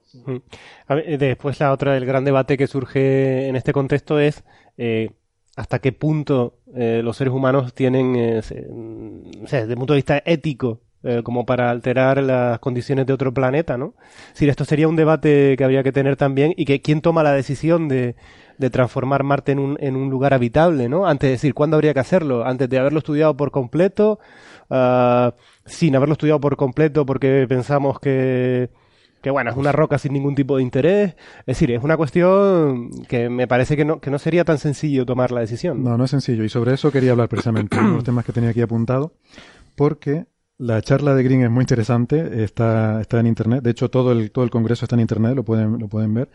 Eh, ya pondremos el, link en nuestras redes sociales por si alguien quiere, quiere verlo más interesante que lo que ha salido en los medios de comunicación. Yo tenía aquí otras cosas anotadas para discutir sobre esto, ¿no? Porque estoy de acuerdo con Francis de que el tema de ir y, terraformar Marte, pues bueno, es una cosa que, que, para qué, ¿no? O sea, no, está muy claro. Pero, mm, pero sí que el debate ético que tú planteas, Nacho, eh, es, interesante. Y por ejemplo, en esta charla, eh, eh, las preguntas que hay después de, la charla de, Jim Green, pues les aconsejo a los oyentes que, que lo, que lo vean, ¿no? Hay una pregunta al final de todo. Bueno, eh, la forma en la que él termina la charla es muy llamativa. Él termina con una frase diciendo, el sistema solar es nuestro, vamos a tomarlo. ¿no? Solar system is ours, let's, let's take it. Y a mí inmediatamente me vino la frase de 2010, todos estos mundos son vuestros excepto Europa. Pero bueno, pero Marte al parecer sí que, sí que es posible. Entonces, la última pregunta que le hacen eh, le, preguntan, dice, bueno, eh, sobre esta frase de que el sistema solar es nuestro, vamos a tomarlo, decía el, colega que preguntaba, dice, a mí esto me suena un poco imperialista. no me lo es, claro. Sí. Y decía, dice yo, la pregunta que tengo es, cuando usted dice eso, el, el sistema solar es nuestro, vamos a tomarlo, ¿usted lo dice como ser humano o lo dice como ciudadano estadounidense? esas cuestiones éticas son importantes, por ejemplo, en la Luna, ¿no? Lo que pasa es que yo creo que al final, cuando de verdad podamos poner bases en la Luna, se hará algo parecido a lo que se está haciendo con la Antártida. Se repartirá la Antártida, digamos, como algo mundial, que no es de nadie, y, se eh, olvidará eso de que los eh, soviéticos rusos actuales, eh, entre comillas, pisaron la cara oculta y nosotros la cara visible, los americanos la cara visible, y se lo pueden repartir 50-50. Yo creo que pasará como con la Antártida, que la repartiremos eh, permitiremos que haya bases de diferentes países, pero se considerará que es propiedad de la humanidad en su conjunto, no de una potencia en concreto. Sí, pero aquí razonable. Mm. Pero aquí, por ejemplo, la Antártida, eh, mm, las condiciones son es una zona de investigación, pero nadie se plantea al menos de manera oficial, nadie firma o no, está escrito ningún papel en el que dice, bueno, voy a derretir los hielos de la Antártida porque necesito agua líquida para, decir, agua potable o como sea, para la gente de mi pueblo que está sedienta, ¿no? Es decir, mm. en ese sentido, la Antártida es intocable, ¿no? Entonces, la cuestión es si habrá algún tipo de acuerdo para preservar los hábitats eh, de otros planetas en el sistema solar, incluyendo la Luna, y digamos que sean territorios puros y duros para la, para la investigación científica, ¿no? Pero yo creo que, por ejemplo, en el caso de la Luna se, se habla abiertamente de utilizarla desde un punto de vista de la mineralogía, ¿no? Incluso comercial. Blue Origins está hablando ya de poner base en la Luna. Eh, bueno, por, por, terminar lo que dije antes, la respuesta de Jim Green fue que efectivamente lo dio como ser humano. ¿no? Él, decía que el sistema solar es nuestro, es de la humanidad, decía él, ¿no? porque somos la primera especie que ha surgido con capacidad de, de salir del planeta y por lo tanto, eh, decía él, tenemos derecho a eh, a tomar el sistema solar. Em, entiendo que esto lo dice desde la perspectiva de que no hay ninguna otra especie ahí fuera. Habría que replantearlo si, si encontráramos otra especie. Todo esto, lo, que, lo que dice Francis. Una especie bacteriana en Marte, que es muy probable, o en Europa, o en muchos lugares del sistema solar donde podría haber bacterias, eh, supongo que la opinión de este señor seguirá siendo válida. Las bacterias no, no son relevantes. Bueno, no lo sé, sería un debate, ¿no? Sería un debate que habría que tener. Em, yo eh, creo recordar que Seigan hablaba de esto en Cosmos y él decía que, bueno, que si se demuestra que en Marte no hay vida, pues podemos hacer lo que queramos, pero si hubiera vida, aunque sea microscópica, Marte debería ser de los marcianos. Entre otras cosas porque no sabemos en qué acabará evolucionando esa vida microscópica, ¿no? Pero bueno, esto es una cuestión, claro, que es de ética. O sea, la ética es, es opinable, cada uno tiene la suya. Y, lo que sí que es un poco preocupante es que este es otro de esos debates que la sociedad debería tener y no está teniendo. Solo tenemos sobre el, sobre el espacio, hay un tratado de no proliferación nuclear. De resto no hay nada más, no hay ningún tipo de acuerdo de, de quién es el espacio. Y habría que ponerse las pilas y empezar a tomar decisiones, ¿no? Bueno, quizás es un poco prematuro, es decir, entiendo que el debate se puede tener, pero a nosotros como seres humanos siempre nos interesan las cosas que son inmediatas, ¿no? Es decir, entiendo que es un debate, pero casi para nuestras generaciones y digamos para las dos, tres siguientes que uno puede imaginar, es un debate que queda lejano, ¿no? El de la luna está ahí, ¿eh? El de la luna está ahí, estoy de acuerdo en que la luna, pero bueno, aún así, aún así todavía nadie piensa, bueno, ya es que estamos dentro del año que viene vamos a enviar los primeros colonos a la Luna, ¿no? Como mm. todavía no se da esa situación, creo que no se genera el debate, ¿no? Pero déjame planteártelo de esta otra forma. Hoy en día, lo que hablamos, una sonda que se envía a Marte tiene que ir esterilizada, que se envía a incluso a las lunas de Júpiter o Saturno. Eso se hace voluntariamente como un protocolo de las agencias, quiero decir, la NASA va a mandar una sonda, decide esterilizarla por su propio interés. La ESA creo que también. Otras agencias no tienen un protocolo definido. Eh, a lo mejor es porque no tienen capacidad actualmente de hacer esas misiones y no se lo han planteado. Eh, SpaceX, yo no sé qué opina sobre la cápsula Red Dragon que vayan a mandar a Marte en su próxima misión. O sea, no hay, no hay una obligación de nadie de hacer nada. Entonces, en principio, el, que, el primero que tenga capacidad de ir a algún sitio potencialmente habitable del sistema solar va a poder decidir hacer lo que le dé la gana. No hay unas leyes internacionales que rijan el espacio y yo creo que es hora de empezar a tenerlas. Estoy de acuerdo, pero también quiero añadir al debate que de nada sirve tener unas leyes si no hay alguien que pueda si no hay alguien que pueda hacerlas cumplir. Exactamente, ese, es el siguiente paso. Pero bueno, primero las leyes y luego cumplirlas. Sí. También, no, estoy de acuerdo contigo. por eso digo que a veces esto pueden ser más unos debates de, eh, como decían, sobre el sexo de los ángeles, ¿no? Es decir, es una cosa que sí podemos plantarlo desde un punto de vista ético y, tal, pero si, si finalmente el espacio se conquista por empresas privadas y entra dentro de una jurisdicción sobre la que es imposible, bien porque el sistema solar es gigantesco y sea imposible seguir a estos piratas cósmicos en detalle con las actividades que están haciendo, pues al final mm, la historia nos dice que el ser humano hará lo que pueda hacer. eh, dentro de, un marco, ¿no? Dentro de, eh, si, si, no se aplica, si no se ejecutan leyes contra eso, da igual que existan las leyes, ¿no? Mm. Francis. Sí, yo creo que todavía es temprano. Yo estoy de acuerdo con Nacho en que todavía es muy temprano para tener este tipo de debates éticos, aunque la verdad es que ya hay conferencias internacionales sobre ética eh, aeroespacial y cosas así. O sea, hay gente preocupada por ese tipo de asuntos, ¿no? La esterilidad de, las naves que envían las grandes agencias eh, ha surgido de un debate ético, ¿no? Y, ese debate está ahí en el aire, ¿no? O sea que, bueno, eh, para el público general yo creo que no es del todo relevante eh, entrar en esos debates éticos. Tienen que entrar esos debates éticos en ese borde de lo que podemos hacer lo que no podemos hacer, ¿no? Porque en, rigor, si no queremos tocar nada del sistema solar, no podemos enviar nada al sistema solar. bueno, yo no digo que no se pueda tocar nada, o sea, lo que digo es que habrá que decidir hasta dónde se puede llegar, ¿no? Y yo sí creo que el público en general debe, o sea, yo creo que esto debe ser una decisión del público, de la sociedad. No, no creo que sea ni de los científicos, ni de los militares, ni de los, bueno, los políticos como líderes de la sociedad serán los que tengan que, que adoptar estas decisiones en algún momento habrá que tenerlo. Yo no lo sé, a mí me parece que, se, que, que nos pilla el toro, ¿eh? igual que con lo que hablamos de la edición genética, eh, hasta dónde es ético llegar, no sé. Sí, hay conferencias, hay reuniones de expertos, pero no hay leyes. Entonces, al mm. final, mientras no haya leyes, e incluso habiéndolas, como dice Nacho, será difícil hacerlas cumplir, pero es que si ni siquiera las hay, pues, pues ya apaga y vámonos. Mi, mi, impresión, desde el punto de vista, o sea, de nuevo tirando de la historia de la humanidad, es que se legislará sobre hechos consumados. Sí. cuando alguien iba en, los primitivos Estados Unidos, llegaba a un sitio, plantaba allí su casa, era su territorio, fin. No había una prediscusión sobre si era este, este territorio te puedes poner o no. Eh, creo que al final, eh, cuando por ejemplo, si, se avanza tanto en cuestiones de tipo genético, que es posible eh, eliminar todas las enfermedades genéticas que uno pueda pensar, se harán y sobre eso se legislará. Eh, no veo, no, no veo que de la historia tengamos algún ejemplo donde no haya sido ah, antes de otra forma, ¿no? Bueno, en el caso de la colonización de Estados Unidos se sabía que ese era el protocolo. O sea, mm. tú vallabas algo y todo lo que pudieras vallar era tuyo. bueno, eso se sabía que era así. Pues si, si va a ser así, que nos lo diga la ONU o quien sea, que nos diga, puedes hacer lo que quieras con el espacio. Si, si puedes mandar una sonda a no sé dónde, puedes hacer lo que quieras en ese sitio. Pero hasta ahora nadie ha dicho eso, ¿no?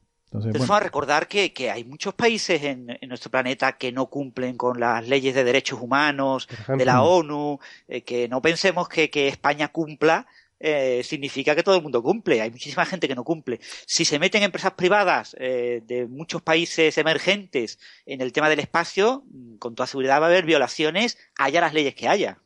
Sin duda, ¿no? Y por eso lo, que dice Nacho es cierto. Luego hace falta alguien que las haga cumplir, ¿no?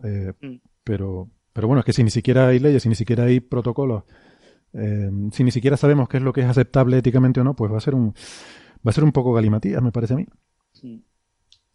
Bueno, yo simplemente quería mm, acabar con esto, que para mí lo más interesante de, esta charla de Jim Green no es tanto la cosa esta de, del escudo magnético de Marte, sino eh, esto es parte de una colaboración nueva eh, que se ha hecho entre los grupos que trabajan en el heliofísica, que es la, toda la rama que estudia la heliosfera, o sea, todo lo que es desde el Sol hacia afuera, el medio interplanetario en el que estamos inmersos y, cómo el Sol lo altera, y la física planetaria. O sea, están juntando estas dos comunidades. Este proyecto Marte es, una, es un primer gran proyecto de, colaboración entre las comunidades de física planetaria y heliofísica, pero eh, para mí esta, esta colaboración es justo lo que es interesante. Eh, esto es algo que se ha empezado a hacer en el caso de la Tierra, se está empezando a trabajar desde hace unos años, sobre todo en Estados Unidos, en Europa mucho menos, en esta interacción entre la magnetosfera terrestre y, la, solar, em, que es algo muy complejo em, y existen pues estos códigos numéricos muy complejos para hacer estas simulaciones y esto ahora se está empezando a extender a, otros planetas. Me parece que de aquí va a salir ciencia muy interesante y que van a ser cosas eh, muy, muy importantes. No, esto es lo que yo creo que es importante de aquí, que aparte de, esta noticia que ha tenido mucha, mucha repercusión mediática, es el hecho de que estas comunidades están empezando a trabajar juntos, juntas, y, y esto para mí es muy positivo, ¿no? Y creo que, que va a haber, em, que haber buenas noticias aquí. Por ejemplo, otra de las preguntas que había era si habían considerado la posibilidad de em, de ayudar a este proceso de generación atmosférica, no simplemente protegiéndolo con un paraguas y dejar que Marte vaya reponiéndolo, sino acelerarlo, por ejemplo, eh, llevando un cometa. Eh, supongo que la idea era desviar un cometa y estrellarlo contra Marte y que esa, ese material pues eh, forme, pase a formar parte de esa atmósfera, ¿no? y la respuesta de Jim Green era que, bueno, que no lo habían considerado, pero que efectivamente era algo que era fácil de incorporar en los modelos y que pensaban hacerlo. O sea, daba la sensación de que esto es un primer paso de toda una serie de cálculos y de simulaciones bastante más, más complejas que van a hacer, pues de cosas como estas, ¿no? De interacciones entre un cometa que cae un planeta, etcétera, ¿no? Esto se puede hacer con las simulaciones que tenemos hoy en día y yo creo que esa es la buena noticia. Y hablando de simulaciones, las simulaciones necesitan grandes superordenadores para, para correr. Y otra de las noticias interesantes de esta semana es el anuncio de IBM de, de, algo que tiene que ver con superordenadores, que bueno, de momento no lo son, pero quizás en el futuro lo sean. Em, la verdad que ha quedado bien hilado, ¿no? Lo de los superordenadores con el tema de la, computación cuántica. IBM ha hecho un anuncio de que quiere desarrollar un nuevo eh, ordenador cuántico universal. Esta es la novedad. Hasta ahora ha habido, bueno, eh, eh, un nuevo ordenador que van a abrir al, uso público pagando una cuota. Se va, va a estar conectado a Internet y, los usuarios van a poder pues, obtener tiempo de cálculo en este ordenador supongo que para hacer experimentación en este campo nuevo que es la computación cuántica. Em, y la novedad en este caso, insisto, es que es un, ordenador universal, ¿no? que no es como hasta ahora que los ordenadores cuánticos eran muy sencillos, con muy poquitos qubits, hechos para resolver algún problema en concreto, sino que ya con un mayor número de qubits, pues ya se pueden hacer ordenadores que puedan eh, trabajar con diferentes algoritmos, ¿no? Puede, que pueda uno hacer el cálculo que uno quiera. Esa es un poco la definición de universal, entiendo. Héctor, sí. Eh, una cosa, eh, a ver, IBM quizás con una movida de, propaganda, de marketing, etcétera, desde marzo del año pasado eh, ofreció por internet la posibilidad de utilizar un ordenador cuántico de 5 qubits. Son 5 qubits super, eh, superconductores, una tecnología bastante popular en el campo de la computación cuántica, y entonces lo que quería IBM es que cualquiera, cualquier investigador, cualquier joven, cualquier hacker, el que quisiera, aprendiera a utilizar el lenguaje eh, cuántico que ellos han desarrollado eh, en un simulador de este ordenador de 5 qubits. Y una vez que eh, tú desarrollabas un programa para ese ordenador de 5 qubits, tú lo envías a una página web y en esa página web, si se ve que funciona bien, se ejecuta de verdad en la máquina y te devuelven los resultados. Eso ha sido utilizado por muchísima gente en el último año de manera completamente gratuita. Entonces la nueva noticia es que IBM ha prometido una nueva versión de este sistema. Todavía no sabemos si se va a incrementar el número de qubits, pero a priori se debería de incrementar. Si se van a incrementar eh, pues toda la ayuda, todo lo que conlleva eh, la gestión de esta página. Pero bueno, IBM va a vender como servicio para los investigadores el uso de una versión más avanzada de este sistema. De tal manera que se va a mantener la Quantum Experience, que es como se llamaba el sistema gratuito de IBM que se lanzó el año pasado, y se va a abrir un nuevo sistema que se llama eh, IBM Q, eh, es un sistema eh, de IBM Q que va a ser el sistema este de pago. Es como la versión premium. Tienes la versión gratis, que ya está funcionando, que ya ha utilizado muchísima gente porque ha habido, no recuerdo, de cientos de, recuerdo que eran, eh, se han desarrollado hasta 40.000 usuarios, lo han usado y ponía en Nature, en el artículo, una noticia que se ha publicado en Nature esta semana, eh, 275.000 experimentos se han realizado de manera gratuita con este ordenador cuántico de 5 qubits. ¿eh? 5 qubits es una porquería. ¿eh? 5 qubits lo simulas tú en tu móvil eh, con un simulador cuántico. ¿eh? Mm. Lo que pasa es que la ventaja de usar el sistema de IBM es que accede directamente a un ordenador de verdad. Se usa, y lo que van a vender ahora es la versión premium de pago. Se han publicado más de 120 papers con este. Eh, no, menos, menos. Eh, unos 15. ¿Ah, sí? Lo que ponía el artículo de Nature eh, estoy leyendo el de David Castelvecchi, que es probablemente que tú has leído en la Científica Americana, que era el mismo artículo. Eh, ponía 15, 15 papers. Correcto, sí, lo tengo aquí delante, efectivamente, 15 papers. Pero es que aquí, has apuntado a una cosa... La mayor parte de la gente que lo ha usado son eh, estudiantes, ¿eh? Mm. has apuntado a, una cosa muy interesante, ¿no? Yo, desde mi absoluta ignorancia sobre el tema, y que me parece fascinante ver si encuentro el tiempo para, para estudiarlo con más detalle, ¿no? es que, como comentas, lo primero que hay que hacer es aprender a programar en estos ordenadores, porque entiendo que, el, tipo de programación, el tipo de lenguaje del que estamos habituados en ordenadores, digamos, estándares, ni siquiera funciona, ¿no? ¿Es correcto esto? Sí, el tipo de algoritmo, no, hay el que la computación cuántica, eh, claro, es un campo que empezó con matemáticos, físicos, etcétera. Rápidamente se metieron los informáticos. Sobre el año 2000 ya empezaron a desarrollarse los primeros lenguajes de alto nivel cuánticos.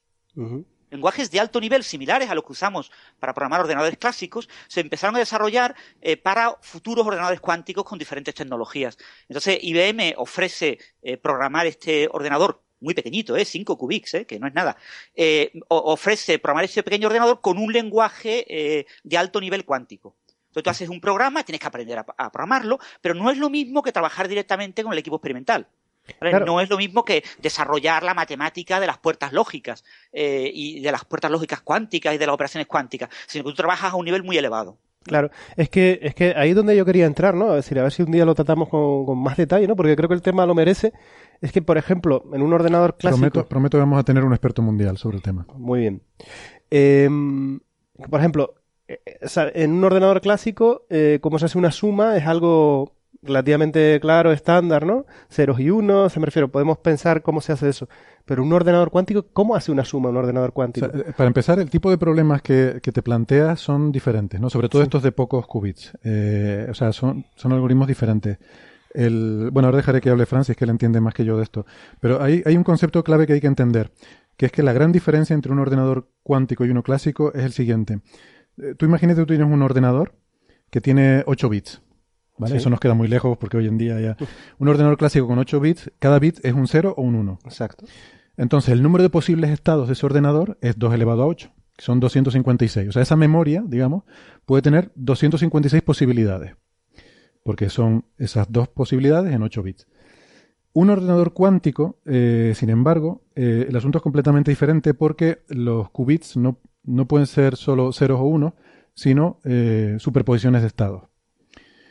Entonces, en un ordenador cuántico tú puedes tener esos... o sea, en un ordenador clásico tú tienes un estado en concreto. O sea, puedes tener un número concreto en esa memoria, ¿no? Un número entre 0 y 255. En un ordenador cuántico tú puedes tener una superposición de todos. Em, y tú puedes eh, trabajar mm, de, una forma tal que están todos esos estados coexistiendo y solamente al final, cuando haces la medida, es cuando tú obtienes el resultado.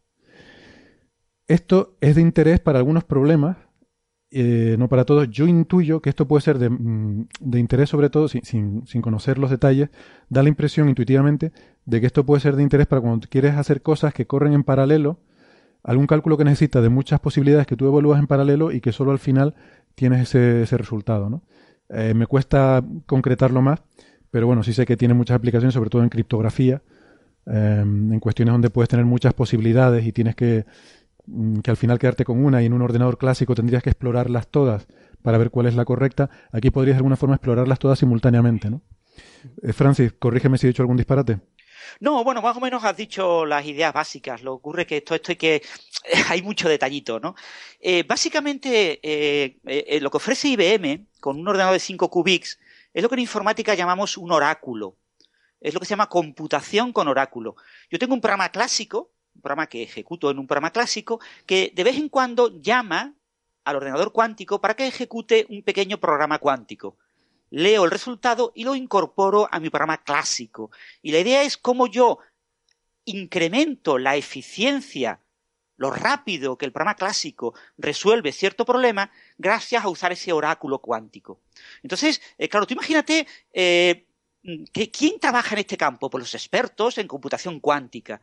Lo que nos ofrece IBM es la posibilidad de que prácticamente cualquiera de nosotros, cualquier persona con interés, cualquier chaval joven que en la vida eh, se metería a trabajar en computación cuántica, se encuentra con que puede, entre comillas, tocar programar directamente un ordenador cuántico. Entonces él dice, esto es una cosa maravillosa, esto me tengo que meter a saco y aprende a programar eh, este tipo de programas y ofrece una serie de algoritmos, una serie de cosas que al experto no se le ocurrirían.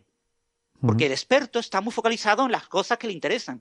Entonces, cuando tú tienes 40.000 usuarios eh, ideando eh, posibles algoritmos, de ahí pueden surgir muchas cosas muy, muy interesantes. Esa es la idea un poco de IBM. En cuanto a lo que tú comentabas del cifrado, de, en criptografía, ese tipo de aplicaciones, eso es lo que siempre se dice y eso es para lo que nunca va a servir un ordenador cuántico. Ah, ¿no? Un ordenador cuántico nunca va a servir para descifrar códigos. Pues es lo que siempre nos dicen. Porque ya tenemos códigos postcuánticos. Ya existe el cifrado postcuántico. Ya existe el cifrado clásico que nunca un ordenador cuántico puede descifrar. Ah, pues eso me tranquiliza mucho porque, claro, toda, la seguridad de Internet se basa en criptografía. O sea, es un cifrado más costoso, más ineficiente que el que usamos hoy en día y, por lo tanto, no se usa en la práctica. Cuando sea necesario usarlo, pues se usará. Esto es exactamente igual que el efecto 2000. El efecto 2000 se acababa la fecha de los ordenadores PC de Windows. ¡Qué desastre! Se va a destruir el universo. El, mundo desaparecerá. Y no pasó nada. Costó un dinero cambiar los códigos de cifrado. Pero se cambiaron porque se sabía hacerlo. Perdón, los códigos de, de direcciones IP y, cuando hubo que cambiarles IP o, el tema de la fecha, cuando hubo que cambiar la fecha con el efecto 2000. Con esto va a pasar exactamente lo mismo. Es decir, eso no, no es lo interesante. Lo interesante es que el ordenador cuántico simula muy eficientemente sistemas cuánticos. Sistemas cuánticos como moléculas, como, sistemas de teoría cuántica de campos, como estados de la materia a muy baja temperatura. Ese tipo de sistemas se simulan de manera muy natural en un ordenador cuántico. Y entonces, si yo lo uso como oráculo, puedo hacer simuladores de ese tipo de sistemas cuánticos muy, muy eficientes. Más eficientes que, lo que puedo hacer hoy en día con una máquina clásica. y eso es para lo que servirán los ordenadores cuánticos. Entonces, en tu visión, el futuro, digamos, inmediato, en las próximas décadas, serán unas especies de ordenadores híbridos, ¿no? Donde eh, tenemos... o sea, el, futuro de la computación cuántica será que nosotros, tú, yo y todos los oyentes, nunca tendremos un ordenador cuántico. Los ordenadores cuánticos estarán en los centros de supercomputación. En los centros de supercomputación, por ejemplo, en el Mare Nostrum que hay en, Barcelona, ¿no? El centro, el Barcelona Supercomputing Center. Ahí habrá un ordenador cuántico o varios ordenadores cuánticos conectados a supercomputadores y esos supercomputadores clásicos usarán los ordenadores cuánticos como parte de sus algoritmos cuando tengan que resolver problemas cuánticos. Pero no habrá nunca un ordenador cuántico en tu casa o en tu móvil o, en, tu PC, ¿no? Por lo menos no con la tecnología que uno puede imaginar ahora, ¿no? Y después, otra cosa es que los ordenadores cuánticos con toda seguridad tienen un límite máximo de qubits. Eh, eso casi con toda seguridad, porque la de coherencia es muy, muy difícil de evitar. La verdad que este es un tema que además abre muchísimas, muchísimas preguntas, ¿no? Es un tema para profundizar con, con, todo detalle, ¿no? Porque también habla, por ejemplo, del el tema de la simulación de la mente, eh, todo lo que hemos hablado de inteligencia artificial, eh, como... En, conciencia, de verdad, habla con un neurocientífico y te dirá que lo de cuántico es un sinsentido. Y si se han publicado, porque se han publicado, porque Penrose tiene un gran nombre, porque hay gente que publica ese tipo de cosas, son, con perdón, chorradas. No hay que hacerle ningún caso. Es decir, entendemos bastante bien cómo funcionan las neuronas, los mecanismos cuánticos moleculares que se han propuesto para explicar cosas como la conciencia no tienen ni pies ni cabeza, que Roger Perrus escriba un libro diciendo que la conciencia humana surge de una computación más allá de la computación de Turing, no tiene ningún sentido, cuando después él propone un modelo tipo Turing para explicarlo, es decir, él se autocontradice. Eso no, no, con perdón, no tiene ningún tipo de pies ni cabezas. ¿eh?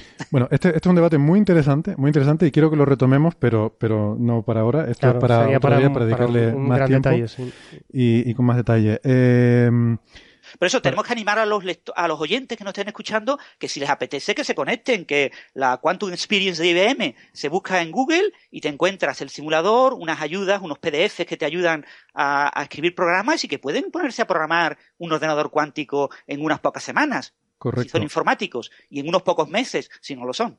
Correcto. Por dar una idea de escala, estamos hablando de un ordenador de 5 qubits. Mm. Eh, para poner eso en, contexto, creo que el récord son 20 hasta ahora, 20 eh, qubits, y que lo que se estima, por, lo que he leído, eh, para que los ordenadores cuánticos ya sean más eficientes que los ordenadores clásicos más potentes que tenemos, sería que pasaran de 50 qubits. Ese sería el punto en el que realmente tendríamos una revolución de computación cuántica, ¿no? Héctor, 50 qubits útiles. Útiles. Con 50 qubits tú necesitas otros qubits de corrección de errores, son inútiles entre comillas, pero corrigen los errores, y con 50 qubits se estima al menos el triple de qubits de corrección de errores, con lo que se dará del orden de unos 256 qubits para tener unos 50 qubits útiles. Muy bien.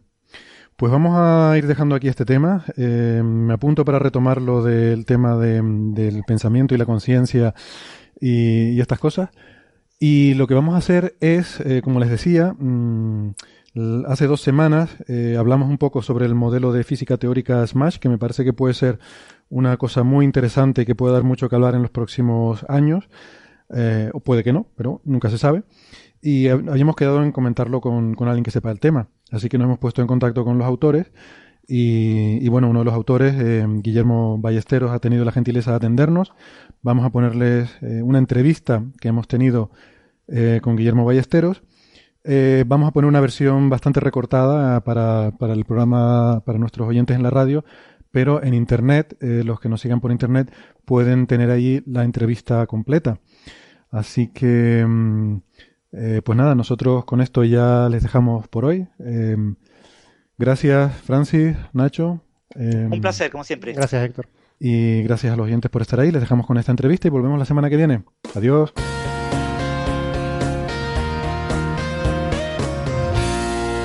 Pues está con nosotros hoy eh, Guillermo Ballesteros. Hola, ¿qué tal, Guillermo?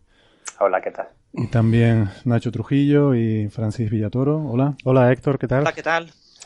Y, y, nada, pues la verdad es que teníamos muchas ganas porque hace un par de semanas, en nuestro episodio 99, hablamos de esta noticia que, parece tan interesante, este nuevo, esta nueva extensión al modelo estándar de la física de partículas, eh, y queríamos pues tratar el tema eh, en más profundidad con alguien que conociera bien el tema y quién mejor pues que el autor principal de, este trabajo, eh, también junto con, otros colegas, ¿verdad, eh, Guillermo?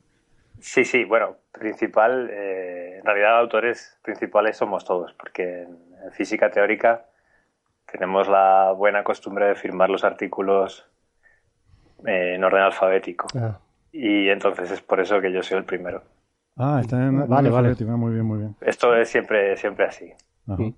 Yo aquí sí debo decir que como le prometimos a los, a los oyentes de Coffee Break, que prometimos que íbamos a traer a, a alguien que supiera de este tema, ¿no? Porque simplemente lo, lo, dimos de pasada. Así que te agradecemos, Guillermo, que tu amabilidad por estar con nosotros unos minutos y, e intentar eh, entender estas cosas que incluso para gente que trabajamos en física, bueno, algunos como los físicos teóricos dirían que la astrofísica es mucho astro y poca física, pero incluso para nosotros nos cuesta entender eh, el contenido, ¿no?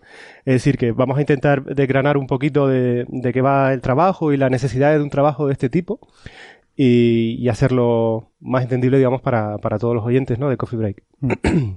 Eh, esto en principio es una extensión, eh, por lo que he entendido, al, al modelo estándar. ¿no? Quizás podemos eh, empezar por explicar de dónde viene este modelo estándar. Eh, es un modelo que, por lo que yo entiendo, eh, se obtiene de, de, principios muy básicos de la mecánica cuántica y que explica, digamos, la física más básica a nivel de las partículas elementales y, y, las interacciones fundamentales entre estas partículas.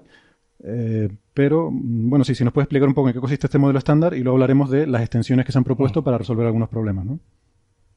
Sí, bueno, pues como has dicho, el, el modelo estándar es, eh, es la mejor descripción que tenemos de la física de las partículas elementales. Cuando digo elementales quiero decir que, que son indivisibles, que sepamos, ¿no? Entonces, es la manera que tenemos de, de describir eh, las tres interacciones eh, que conocemos, que son la interacción fuerte, la interacción débil y la interacción electromagnética, de una manera conjunta. Y luego quedaría aparte la, la gravedad, digamos. Entonces hay que decir que el modelo estándar es, yo creo, la teoría física que ha sido textada experimentalmente con, con mayor precisión. Y es, es un modelo que tiene, ha tenido un éxito espectacular y el, el evento más importante, si queréis, histórico de los últimos tiempos que lo, que lo confirma es el descubrimiento del, Higgs, ¿no? que fue hecho en el, año 2012 en el, en el CERN.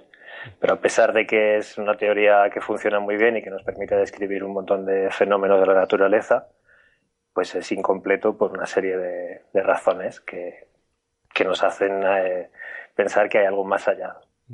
Eh, eh, antes de meternos en esas razones, una de las cosas que a mí me llama la atención es el, propio concepto de partícula elemental, ¿no?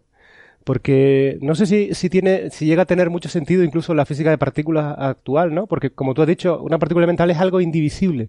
Pero cuando se producen interacciones, por ejemplo, decae, no sé, pues, yo no soy un experto, pero a lo mejor un quark o lo que sea, cuando decae en algo, es decir, eh, es decir, el, el propio hecho de que, las, de que las partículas decaigan o que se transformen entre ellas, ¿no le quita, no le quita significado a la, a la palabra elemental? Bueno, hay, hay, partículas, o sea, lo que sabemos que hay decaimientos son, por ejemplo, de núcleos atómicos. Uh -huh. pero de un quark en sí mismo, eh, que sepamos, no está compuesto de, de nada dentro, digamos, no hay, no hay nada dentro de un quark, al menos que nosotros sepamos. Entonces, normalmente, para saber si una partícula es elemental o no, pues lo que, lo que históricamente se ha hecho es estudiarla a energías cada vez más altas. Sí, tienes razón. Eh, eh, creo que puse un mal ejemplo. Estaba pensando en algo como, por ejemplo, un muón. Eh, bueno, el, el muón, digamos, decae, pero eso no significa que tenga una estructura interna, que son dos, dos conceptos diferentes. Vale. Sí, pero, pero eso es un poco lo que yo quería llegar a decir, que por elemental ya no entendemos el hecho de que no pueda decaer, ¿no? que fuera una partícula, digamos, de duración infinita, sino, sino que, mm, que no tiene estructura interna, ¿no? Sí, sí, o sea, yo creo que el ejemplo clásico pues podría ser, por ejemplo, un, protón y un neutrón, que sabemos que cada uno de ellos están hechos de tres quarks. En ese sentido, pues claramente eh, son partículas, si quieres, compuestas, mientras que, que, un quark en sí mismo, pues eh, que sepamos de momento no, no contiene nada en su interior más que sí mismo. Aunque la teoría en sí misma no tampoco, tampoco nos habla de, de, estas cuestiones, ¿no? Es decir, es una cosa que, que, vamos, a medida que vayamos aumentando en niveles de energía, pues... Bueno, eh, la teoría lo que nos dice es que tenemos eh, un número muy reducido de partículas que, que son elementales también en el sentido de que son, si quieres, los ladrillos que nos permiten describir la naturaleza, ¿no? Entonces, el modelo estándar está compuesto de seis quarks, sí. tres eh, leptones, que son el electrón, el muón y el tau. Sí. Y luego cada uno de estos eh, leptones tiene un neutrino asociado, ¿vale? y, luego, por otra parte, tenemos eh, las partículas que son las encargadas de, transmitir las exactamente de transmitir las interacciones de las, de las fuerzas elementales que describe el modelo estándar, que serían los bosones Gauge, ¿vale?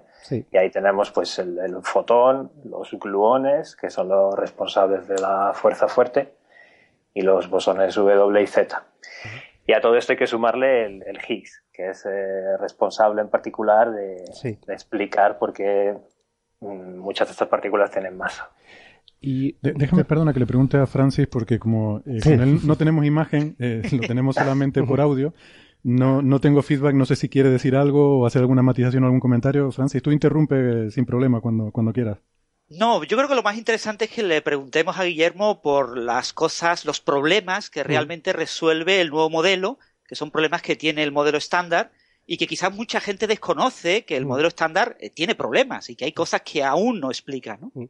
Si, te, si te parece bien, eh, Francis, antes de meternos en eso, una última pregunta que quería hacer para introducir un poco el modelo estándar es, cuando uno mira el modelo estándar, a mí me llama la atención que las partículas no vienen de, de, formas individuales, sino que vienen en familias, ¿no? y parece que el, el 3 es un número como favorito en la naturaleza, ¿no? Es decir, o son múltiplos de 3, por ejemplo, tenemos 6 quarks, tenemos 3, tres digamos, eh, electrones, es decir, por muón y el tau, que son como electrones pesados, y tenemos 3 neutrinos, ¿no? Este, este gusto de la naturaleza por el número 3 eh, ¿se explica con, de alguna forma dentro del modelo estándar?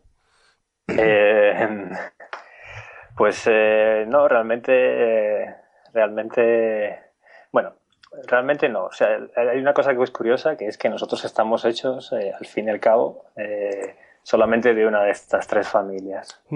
Y, digamos, nosotros como la materia que, que forma ordinaria, digamos, que tenemos aquí en, la Tierra, en la vida, ¿no? Mientras que las otras, por ejemplo, pues no, no, se, no se utilizan. Entonces, eh, digamos que hay una serie de simetrías que las relacionan, estas tres familias, si quieres, pero, pero si me preguntas por una razón eh, muy, muy profunda, pues no sabría darte la verdad. Vale, vale. Muy bien. Ese, es uno de los grandes problemas que tenemos actualmente en el modelo estándar. Muchas de las grandes cuestiones, ¿por qué las cosas son como son? No tienen respuesta. El modelo estándar nos dice cómo interaccionan las cosas que observamos, pero realmente el problema de saber por qué hay tres familias y no más, no lo sabemos. Lo que sí sabemos es que hay evidencias muy fuertes de que aparentemente solo hay tres familias. Sí, sí, esto, esto es cierto, pero como tú dices, hay cosas que no, que no se entienden, por ejemplo, porque la masa de las partículas de alguna familia es mucho más pequeña que las de otras, existen ciertas diferencias, como una jerarquía, ¿no? Que no, que no se entiende muy bien. Y esto es eh, lo que se llama el problema del, del flavor, o en español del sabor. Pero bueno, ese es, ese es un problema con el que con el que yo no me he metido en el artículo ese del que vamos a hablar. Vale. Pero, por, ejemplo, el punto que, hace Francis es decir, eh, ¿hay razones para descartar que, por ejemplo, si hiciera una otra familia, por ejemplo, de quarks todavía más masivos o otra familia de electrones todavía más masivas? Em, bueno, depende de lo que, de lo que llamemos eh, quarks y, leptones. Digamos que es, es, posible que existan, eh, que existan eh, por supuesto, partículas más pesadas, simplemente que no hemos podido acceder a ellas porque no, no hemos hecho experimentos con energía suficiente. Pero no sabemos si es que existen, de qué manera se organizarían. Realmente esta organización en, familias que hacemos es un poco una, una construcción nuestra, eh, que nos, nos resulta cómodo, si quieres, eh, para ilustrar eh, qué partículas son las que hay, pero uno podría organizarlas de otra manera también.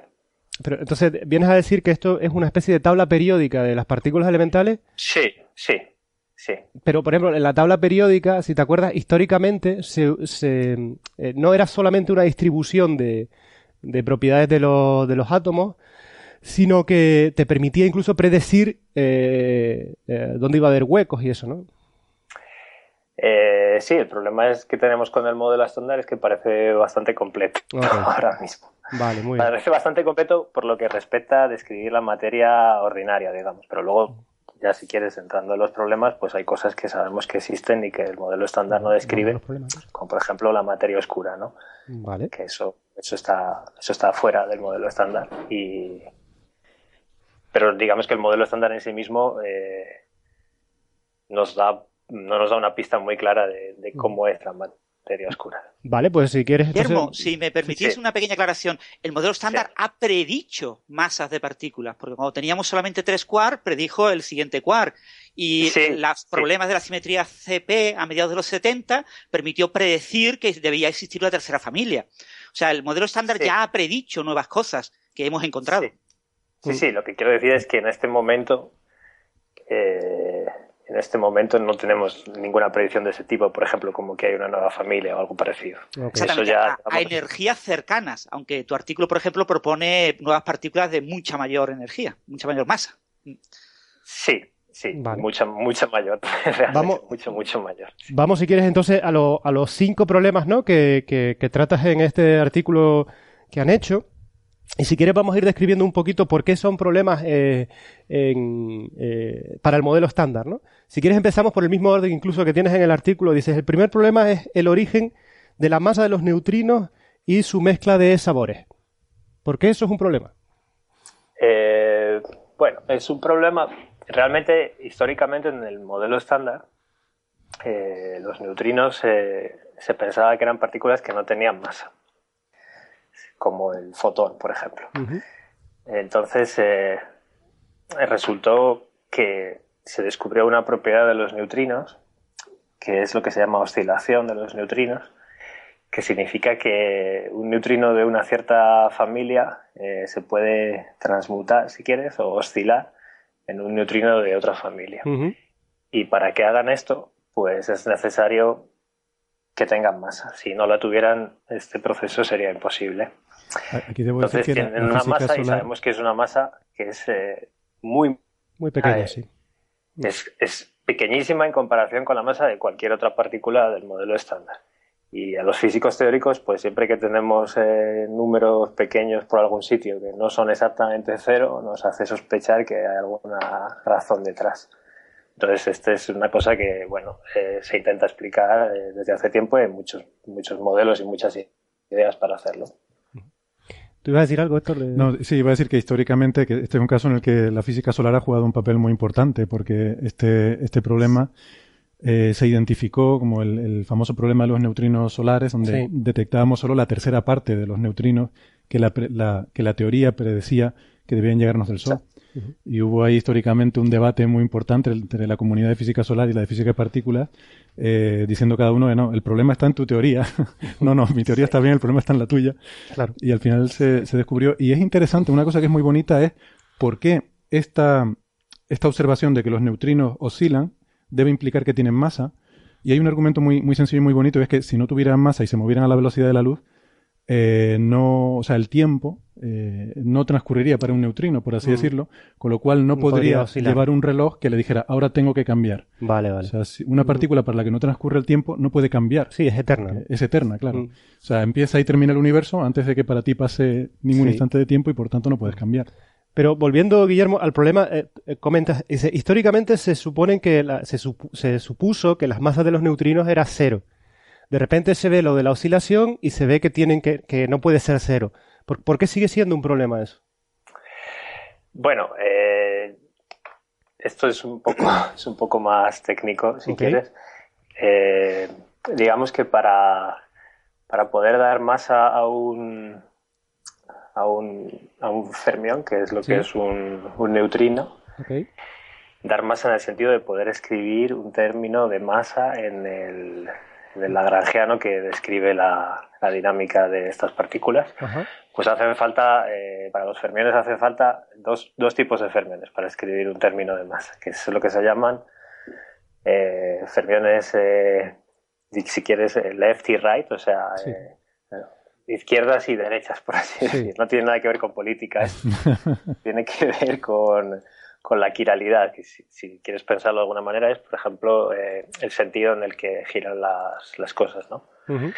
Entonces, para poder escribir estos términos, pues hace falta tener neutrinos de los dos tipos, pero en el modelo estándar los neutrinos que tenemos, pues eh, eran todos eh, left-handed, ¿no? Eso es Sí. para los, los fermiones normales. Y hay, hay otra forma de hacerlo, si quieres, que es, que es poner las masas a, a mano. Sí. Entonces, esos son los neutrinos de, de Majoranas. Los que estaba hablando antes eran de Dirac, son tipos diferentes. Pero poner esas, manas- la- esas masas a mano que tengan esos valores tan, tan chiquititos, pues es algo que parece muy, muy antinatural, si quieres. Entonces el problema no es que tengan masa, sino que sean pequeñas. Eh, la mayor, sí, la dificultad es, es entender por qué son tan pequeñas las masas. sí. Vale, de acuerdo. Tan pequeñas en comparación con, con la masa de las otras partículas que tenemos en el modelo estándar. Pero cuando uno mira, por ejemplo, las masas del... idea, o sea, la masa de un neutrino es como un millón de veces más pequeña que la de un electrón, ¿vale? Sí, Y esto pues es, es bastante llamativo y nos gustaría entender por qué. Vale. No, pero es que cuando una de las cosas que, que llaman más la atención en, en las partículas del modelo estándar, en sus propiedades, es la, la enorme variedad en, el, en, en sus masas, ¿no? En el rango de masas es gigantesco. Sí, sí, sí. De hecho, cuando te digo eh, que entender la, la pequeñez de las masas de los neutrinos es, es eh, un problema interesante, realmente es, es parte de un problema más grande, si quieres. Por ejemplo, incluso entre los distintos quarks hay quarks que son mucho más ligeros que otros y tampoco eso entendemos por qué. Vale. ¿Y la masa de, los lo- la masa de los neutrinos también se explicaría con, con el bosón de Higgs o es otro tipo de cosa? Eh, sí, o sea, la masa de los neutrinos, eh, bueno, eh, digamos, toda la- todas las partículas elementales eh, del modelo del modelo estándar. ¿vale? Eh, por ejemplo, el, el electrón o, o el, digamos que hay, un- hay una diferencia aquí entre lo que es explicar y, y describir, si Sí. quieres. Bueno, Eh, lo que, lo que quiero decir es si el mecanismo que, le- que, le- que les proporciona masa es también el mismo mecanismo que, que las otras partículas. Eh, no, no, no, no, no, no, lo que, no, no, no. Por ejemplo, en el, en el, en el modelo que te, que nosotros eh, estamos usando, o sea, lo hemos propuesto, realmente lo que hacemos es recoger una idea que había sido propuesta con, por anterioridad hace mucho tiempo. Realmente ahí eh, la masa eh, de los, de los neutrinos proviene no de, no del mismo tipo de interacción, si quieres, que, que sería para la masa de los, los del resto de fermiones del modelo estándar, sino de unos de unos eh, de unos fermiones extra que añadimos, que son los, los neutrinos estos right-handed de los que te Sí. hablaba antes, ¿vale? Entonces es un poquito diferente. Vale. Muy bien. Eh, si quieres te explico cuál es la idea y entonces así más o menos... Bueno, no sé, digamos tenemos tantos problemas por, por, debatir que si quieres podemos seguir... yo creo que vamos a ir pasando por eso, son, cinco. Si no son como, como cosas técnicas, ¿no? Para poder llegar incluso a tu, a tu artículo y hablar un poquillo. El, siguiente problema que nombras en la lista es el problema, eh, o el, no sé cómo es, The Strong CP Problem, que supongo que lo traducirías como el problema, no sé si es el problema, el fuerte problema, o cómo lo traducirías esto al español. Eh, bueno, yo creo que lo podríamos llamar el, el problema de, de, la simetría bajo carga y paridad de la fuerza fuerte. Ah, de la fuerza fuerte. Es decir, que strong no es que el problema sea complicado, sino de la, fuerza a la que te estás refiriendo, ¿vale? Vale, ¿y cuál es este problema? Este yo creo que es el, tal vez el más difícil de, de entender conceptualmente lo que es. Digamos que, eh, bueno, esto de Strong CP, como decía, viene de carga y paridad, ¿no? Entonces, carga, pues imagínate que cogieras todas las partículas del universo y les cambiaras su carga, ¿no? Sí. Por ejemplo, un electrón le cambias la carga y en vez de ser menos uno es más uno, ¿vale? Entonces sería un positrón. Y, luego existe la paridad, pues simplemente sería como hacer una simetría especular en todas las direcciones, ¿vale? Entonces, curiosamente, eh, la interacción fuerte, que es la que describe por qué, porque los, eh, digamos, describe la interacción a través de la cual los, que, permite que los núcleos atómicos sean eh, estables, ¿vale? La estructura nuclear por algún motivo, y, no está claro por qué, pues parece ser que hacer estas operaciones de cambiar la carga y cambiar la paridad es una simetría muy buena de, esta interacción. Y eso lo sabemos porque podemos medir una propiedad de los, de los neutrones, que es su, su momento dipolar eléctrico, y es pequeñísimo. Entonces, si esta, si esta propiedad que digo de cambiar la carga y, la paridad no fuera una buena simetría, pues el, momento dipolar del, neutrón podría ser mucho más grande de lo que es. Y bueno, ya yendo a un, a un paso, si queréis, un poquito más técnico, eh, el hecho de que de que esto sea una buena simetría es un poco inesperado en el modelo estándar porque para que lo sea tiene que suceder una cancelación muy sutil entre dos de los parámetros que aparecen en el, en el de acuerdo. Y entonces nuevamente aquí tenemos otra vez otro número muy pequeño que aparece un poco mágicamente y nos gustaría. No sé si os ha quedado claro, si os ha sonado a. Sí, sí. sí. Mm, eh, no, bueno, de hecho es algo que podemos discutir luego con un poco más de, de calma, ¿no? Esta, estas simetrías que eh, una de ellas es la carga a paridad, que la hemos comentado alguna vez también, ¿no? En el contexto de, pero justamente hablando de, del tiempo, ¿no? y la simetría CPT, que la hemos discutido alguna vez. Sabes que algunos han buscado en, en, en esta, en la, CPT el origen de la flecha del tiempo, ¿no?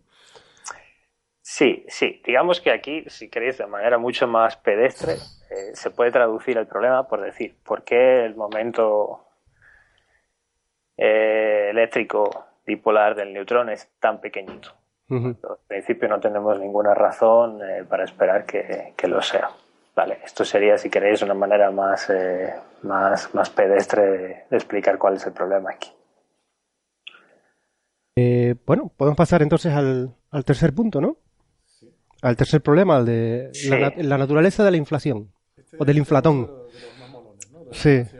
Ese por lo menos lo hemos comentado aquí y creemos, creemos en nuestra humilde ignorancia tener una idea de qué puede ser lo que estás hablando. Entonces, ¿por qué, ¿por qué la inflación es un problema? A ver.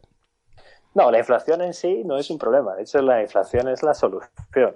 Eh, lo que es un problema es entender por qué el universo, aparentemente, es tan homogéneo y tan isótropo a escalas muy grandes de distancia.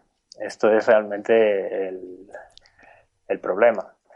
Porque si, si tú, por ejemplo, apuntas un, un telescopio a una región del universo y luego lo apuntas en, en, dirección completamente opuesta, pues te das cuenta de que la distribución de las galaxias, eh, desde un punto de vista estadístico, es la misma, salvo muy pequeñas fluctuaciones en las dos direcciones. Y lo mismo pasa con, otro tipo de información que podemos obtener del universo, como por ejemplo la, temperatura de la radiación de fondo, ¿no? el, fondo cósmico de microondas. Entonces, ¿por qué motivo eh, el universo es tan homogéneo, como decía, y tan isótropo? Pues eh, requiere una explicación y esa explicación no, no, es, no se encuentra dentro de lo que llamamos la cosmología de estándar del Big Bang. Hace falta algo más.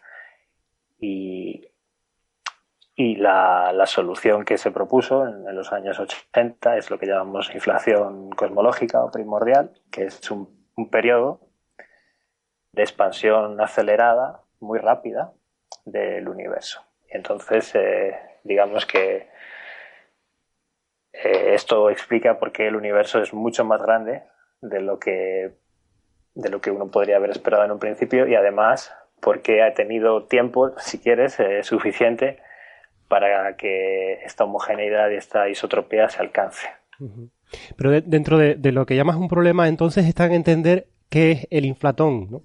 Claro, luego hay muchas descripciones diferentes y muchos modelos concretos que se han propuesto para, para describir esta inflación y normalmente lo que se, lo que se asume es eh, que existe un, campo escalar. Si escalar es, eh, por ejemplo, el Higgs, es un campo escalar, pues se asume que existe otro campo escalar que es el responsable de producir esta, esta expansión acelerada. Entonces, eh, digamos que hoy en día la, la inflación es es el modelo más aceptado en física teórica, en cosmología, para describir los, primeros estadios del universo, pero no sabemos aún eh, los detalles eh, más finos de cómo se produjo y eso es lo que, lo que si quieres, pues intentamos nosotros eh, proponer una implementación de esta idea de la inflación en el, en el paper. Muy bien. Guillermo, en vuestro artículo conectáis el inflatón con el Higgs ese nuevo campo escalar con el Higgs. ¿Nos podrías comentar algo al respecto? Sí, sí, esto es muy interesante porque, bueno, realmente el, único escalar que tenemos en el modelo estándar es el Higgs, ¿no? Y, como os decía, pues, eh, pues eh, se considera, o se piensa que, por motivos que no voy a entrar a describir porque sería un poquito técnico, que la inflación tiene que estar descrita por un, por un campo escalar. Entonces, claro, eh, la idea inmediata que a alguien se le, que se le ocurre es, bueno, pues tal vez el Higgs, que es el único escalar que conocemos y que además creemos que es el elemental, como decíamos antes, pues podría ser el responsable de, describir la, la, inflación, ¿no? En, en, los, en los momentos iniciales del universo. Esta es una idea muy bonita, pero que tiene un, par de problemas eh, técnicos y, por eso en nuestro modelo, pues eh, en realidad eh, no es solamente el Higgs el, responsable de, producir la inflación, sino que lo hace el Higgs junto con, con, otro campo que también tiene otro papel importante para, por ejemplo, resolver el problema que hablábamos antes de la fuerza fuerte. Ok. Y, por último. No, tiene este, otros dos problemas. Otro, el, el penúltimo problema es el de la asimetría en la generación de la materia y la antimateria en el universo. Sí, bueno, esto es, esto es muy, muy sencillo. O sea, vosotros y los oyentes seguro que, que saben que cuando uno pone en contacto partículas y antipartículas, pues se aniquilan entonces, si nos imaginamos que en el origen del universo teníamos más o menos la misma cantidad de materia que de antimateria, es decir, de partículas que de antipartículas, pues uno se esperaría que, estas partículas se hubieran aniquilado entre sí y hubiéramos terminado con un universo esencialmente vacío. Sin embargo, lo que vemos es que nosotros estamos hechos de, materia, eh, la Tierra está hecha de materia, el resto de los planetas también, lo mismo.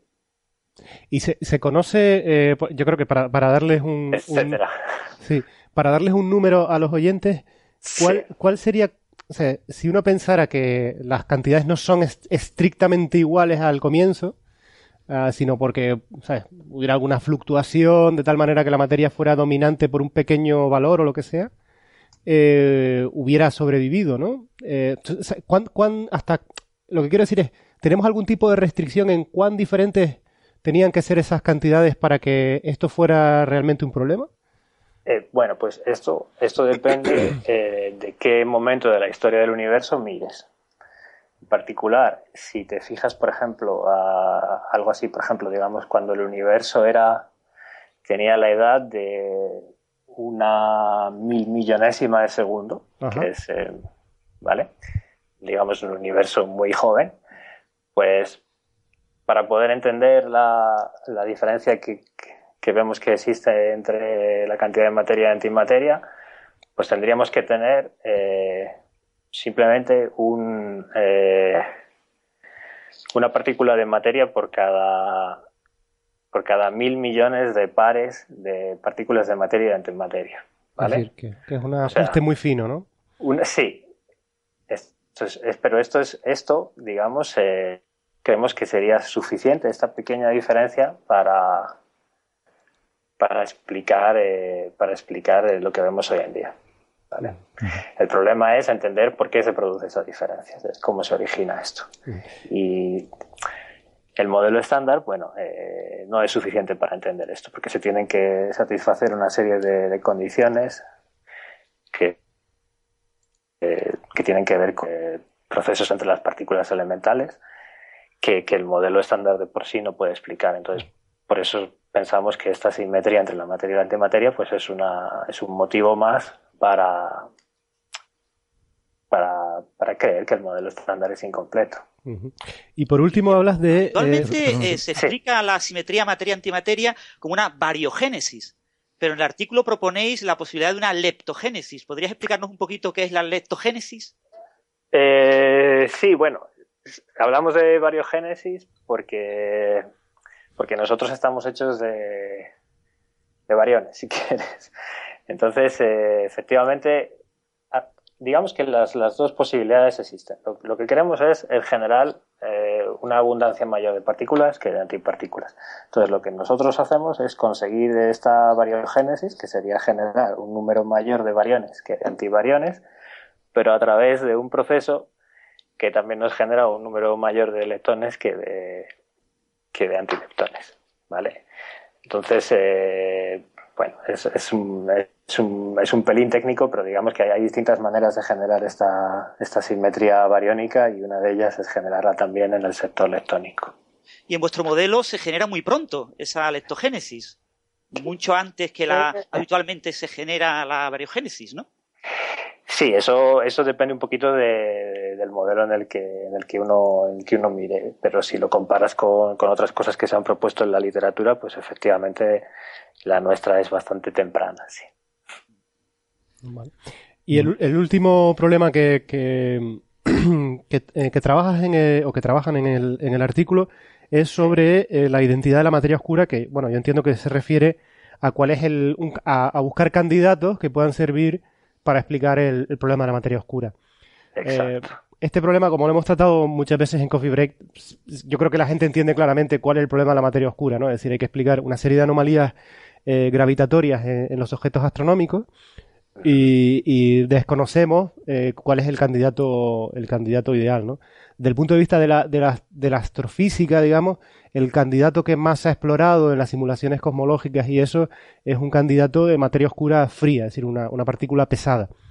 Eh, pero también hay, digamos, algunas observaciones que apuntarían a que eh, podría tratarse también de, materia oscura templada, es decir, un candidato de, masa intermedia, que, que, también podría funcionar como, como la partícula, digamos, principal para explicar estas anomalías gravitatorias, ¿no? Depende de la situación. Sí, En algunas situaciones se necesita una, en otras Sí, de hecho, bueno, siempre hemos aquí comentado que, que normalmente se habla de la partícula de materia oscura cuando probablemente puedan eh, hablarse a lo mejor de, de, familias de partículas de materia oscura, ¿no? Ya puestos a extender el, el, eh, el número de candidatos, no, no, hay ninguna razón, o por lo menos yo la desconozco, eh, ninguna razón clara por la que tendría que estar la, la materia oscura compuesta de una única partícula en vez de varias, ¿no?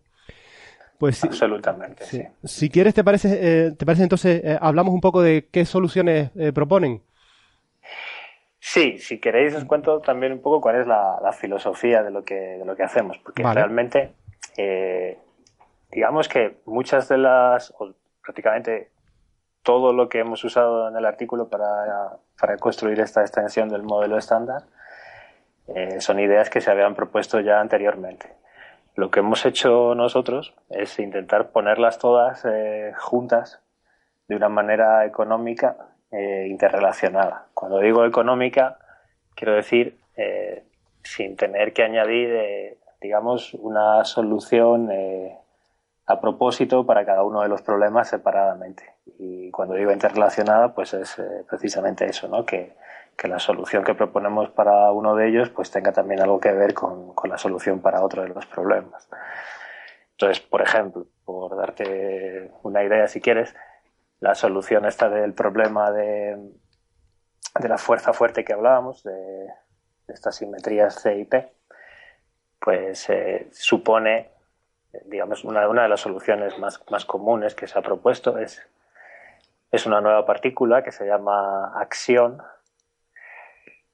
que tendría una masa muy ligera y la dinámica de, de esta acción en, en, el universo primitivo, bueno, y también hoy en día, uh -huh. eh, sería el motivo por el cual esos parámetros de los que de los que hablábamos que se tenían que cancelar de esa manera tan tan delicada para asegurarse de que el de que el momento dipolar del neutrón eh, sea muy pequeñito pues es, eh, esa partícula sería responsable de eso. Entonces, y, para, sí, para meter digo, esa partícula para, para hablar... del modelo estándar, sí. se hace normalmente incluyendo un nuevo campo escalar. Mm. Y nosotros, por ejemplo, usamos este campo escalar para describir la inflación también. Cuando hablas de, de introducir una nueva partícula como la acción, y, sí. la, y proponen, ustedes proponen una masa, ¿no? Eh, ¿Esta masa de qué orden? ¿Es de la masa de, de, del electrón? ¿Es de la masa de los quarks? Más o menos, ¿de qué masa estamos hablando? Eh, estamos hablando de una masa muy, muy chiquitita. Ajá. Que es, vamos, es una masa como de unos 100 microelectronvoltios. No sé si eso os da una idea de lo que es, pero es. Es decir, que a, a priori más pequeña que la masa de, del neutrino. Eh, bueno, sí, no sabemos cuál es la masa del neutrino exactamente, sí, pero, pero, pero, sí, pero del orden de magnitud que nos esperamos es muchísimo más pequeña que la masa del neutrino. Y, y entonces una pregunta que, que cualquier oyente eh, puede tener, incluido, incluido yo mismo, es ¿por qué no se ha visto algo así? Bueno, pues no se ha visto porque, porque sus interacciones con el modelo del estándar son muy, muy débiles, muy, muy, muy débiles. No es una partícula que podamos ver en el, en el LHC ni nada parecido. O sea, para buscarla hay que pensar en experimentos completamente diferentes. Okay. Pero ¿se trataría de una, de una partícula que interacciona solo con, de manera electrodébil? Eh, no, en realidad, dependiendo del modelo, se puede... Uy, hemos per perdido aquí. Perdona, a ver sectores del modelo estándar. De manera Guillermo, más ¿puedes... fácil de... Perdona, te hemos perdido. ¿Puedes, ¿puedes repetir esta última frase? ¿Puedes repetir la... Sí, la pregunta que te es que te perdimos en, el, en la conexión. Ah. ¿Puedes repetir eh, qué tipo de interacciones tendría? Sí, sí, no, ah, sí, sí, perdona. Decía que, que, en general se puede acoplar a, a distintos sectores del modelo estándar, uh -huh. pero digamos que la más importante, eh, la interacción más importante para, para su posible detección es a través de la conversión de acciones en, fotones, o sea, sí, sería el sector electromagnético. Entonces lo que se hace es construir experimentos en los que hay un campo electromagnético muy fuerte y en presencia de un campo así, pues eh, estas acciones inter interaccionarían con el campo y podrían eh, dar lugar a, fotones y viceversa. Entonces esto se está haciendo en, muchos lugares de, del mundo con distintos tipos de, experimentos. Se está haciendo en el CERN, hay experimentos que están propuestos ahora para que se pongan en marcha en Alemania, en Australia, en distintos sitios y todos ellos están buscando acciones, algunos en particular eh, lo buscarán en, en, la masa que nosotros, eh, que nosotros proponemos que tienen que tener para poder explicar el, el problema de la materia oscura, porque por cierto, en la acción también, en el modelo, eh, no es solamente la solución de este problema de la, de la fuerza fuerte, sino que también es nuestro candidato para la materia oscura. Pero se trataría de una partícula tan ligera que sería lo que nosotros en astronomía llamaríamos eh, eh, materia oscura caliente, ¿no? Eh, bueno, es que en realidad eh, el ser caliente o, frío no depende solamente de la masa. Sí. Eh, depende también de, cómo interacciona con el resto de las partículas. Aquí lo que estas acciones se comportan más como más que como partículas individuales, si quieres, como, como un condensado. Ah, ¿vale? interesante. Y, esto es lo que lo que les hace realmente ser materia materia fría. ¿Y son condensados que, que están ligados por electromagnetismo? Eh, bueno, ligados es como son un campo escalar, eh, lo que tienen todos los campos escalares normalmente es un, potencial, si quieres, que te dice, dependiendo de dónde se sitúa el campo en ese potencial, cuál es la, energía que el campo. Y cuando los dejas libres, pues empiezan a oscilar en torno al mínimo de este potencial. Entonces esto es lo que, lo que digamos que lo, liga, pero no es ligarlo como lo liga, por ejemplo, la fuerza fuerte a, los quarks en el núcleo, es, en otro sentido. Vale, Muy bien. Eh, ¿qué, más, ¿Qué más hay en tu modelo? Hablando de manera, en fin, intento hacerlo lo más, eh, lo más sencillo posible, pero es que sin entrar en ecuaciones y detalles a veces es un poco. No, no, lo, estás haciendo, creo que lo estás haciendo muy bien. La verdad que yo estoy aprendiendo muchísimo. si hay cualquier cosa que no esté muy clara, me preguntáis otra vez y lo intento contar de nuevo. No, está, está perfecto, gracias. Eh, ¿Qué más? ¿Qué más introduce el modelo? Eh, bueno, pues ya tenemos este campo. yo, quería preguntar, perdona, lo del cuar vectorial, que a mí me tiene intrigado. ¿Qué es el, cuar vectorial este? Ah, pues esto es, eh, sí, el... Vale. A ver, vamos por partes. El campo este escalar que teníamos hace un momento, hemos dicho que es responsable en el modelo de varias cosas, ¿no? Es responsable de, resolver el, el, asunto este de, de la fuerza fuerte. Nos ayuda también a tener un candidato de materia oscura y también nos ayuda a entender, o es una, digamos, en el modelo, nos ayuda a entender cómo la inflación pudo producirse. Pero en realidad lo que os he dicho de que el campo este eh, es suficiente para resolver el problema de la fuerza fuerte, pues no es exactamente así, porque para, para escribir una, una teoría completa que, que, permita hacer esto, nos hace falta también tener una, una fuente, digamos, eh, de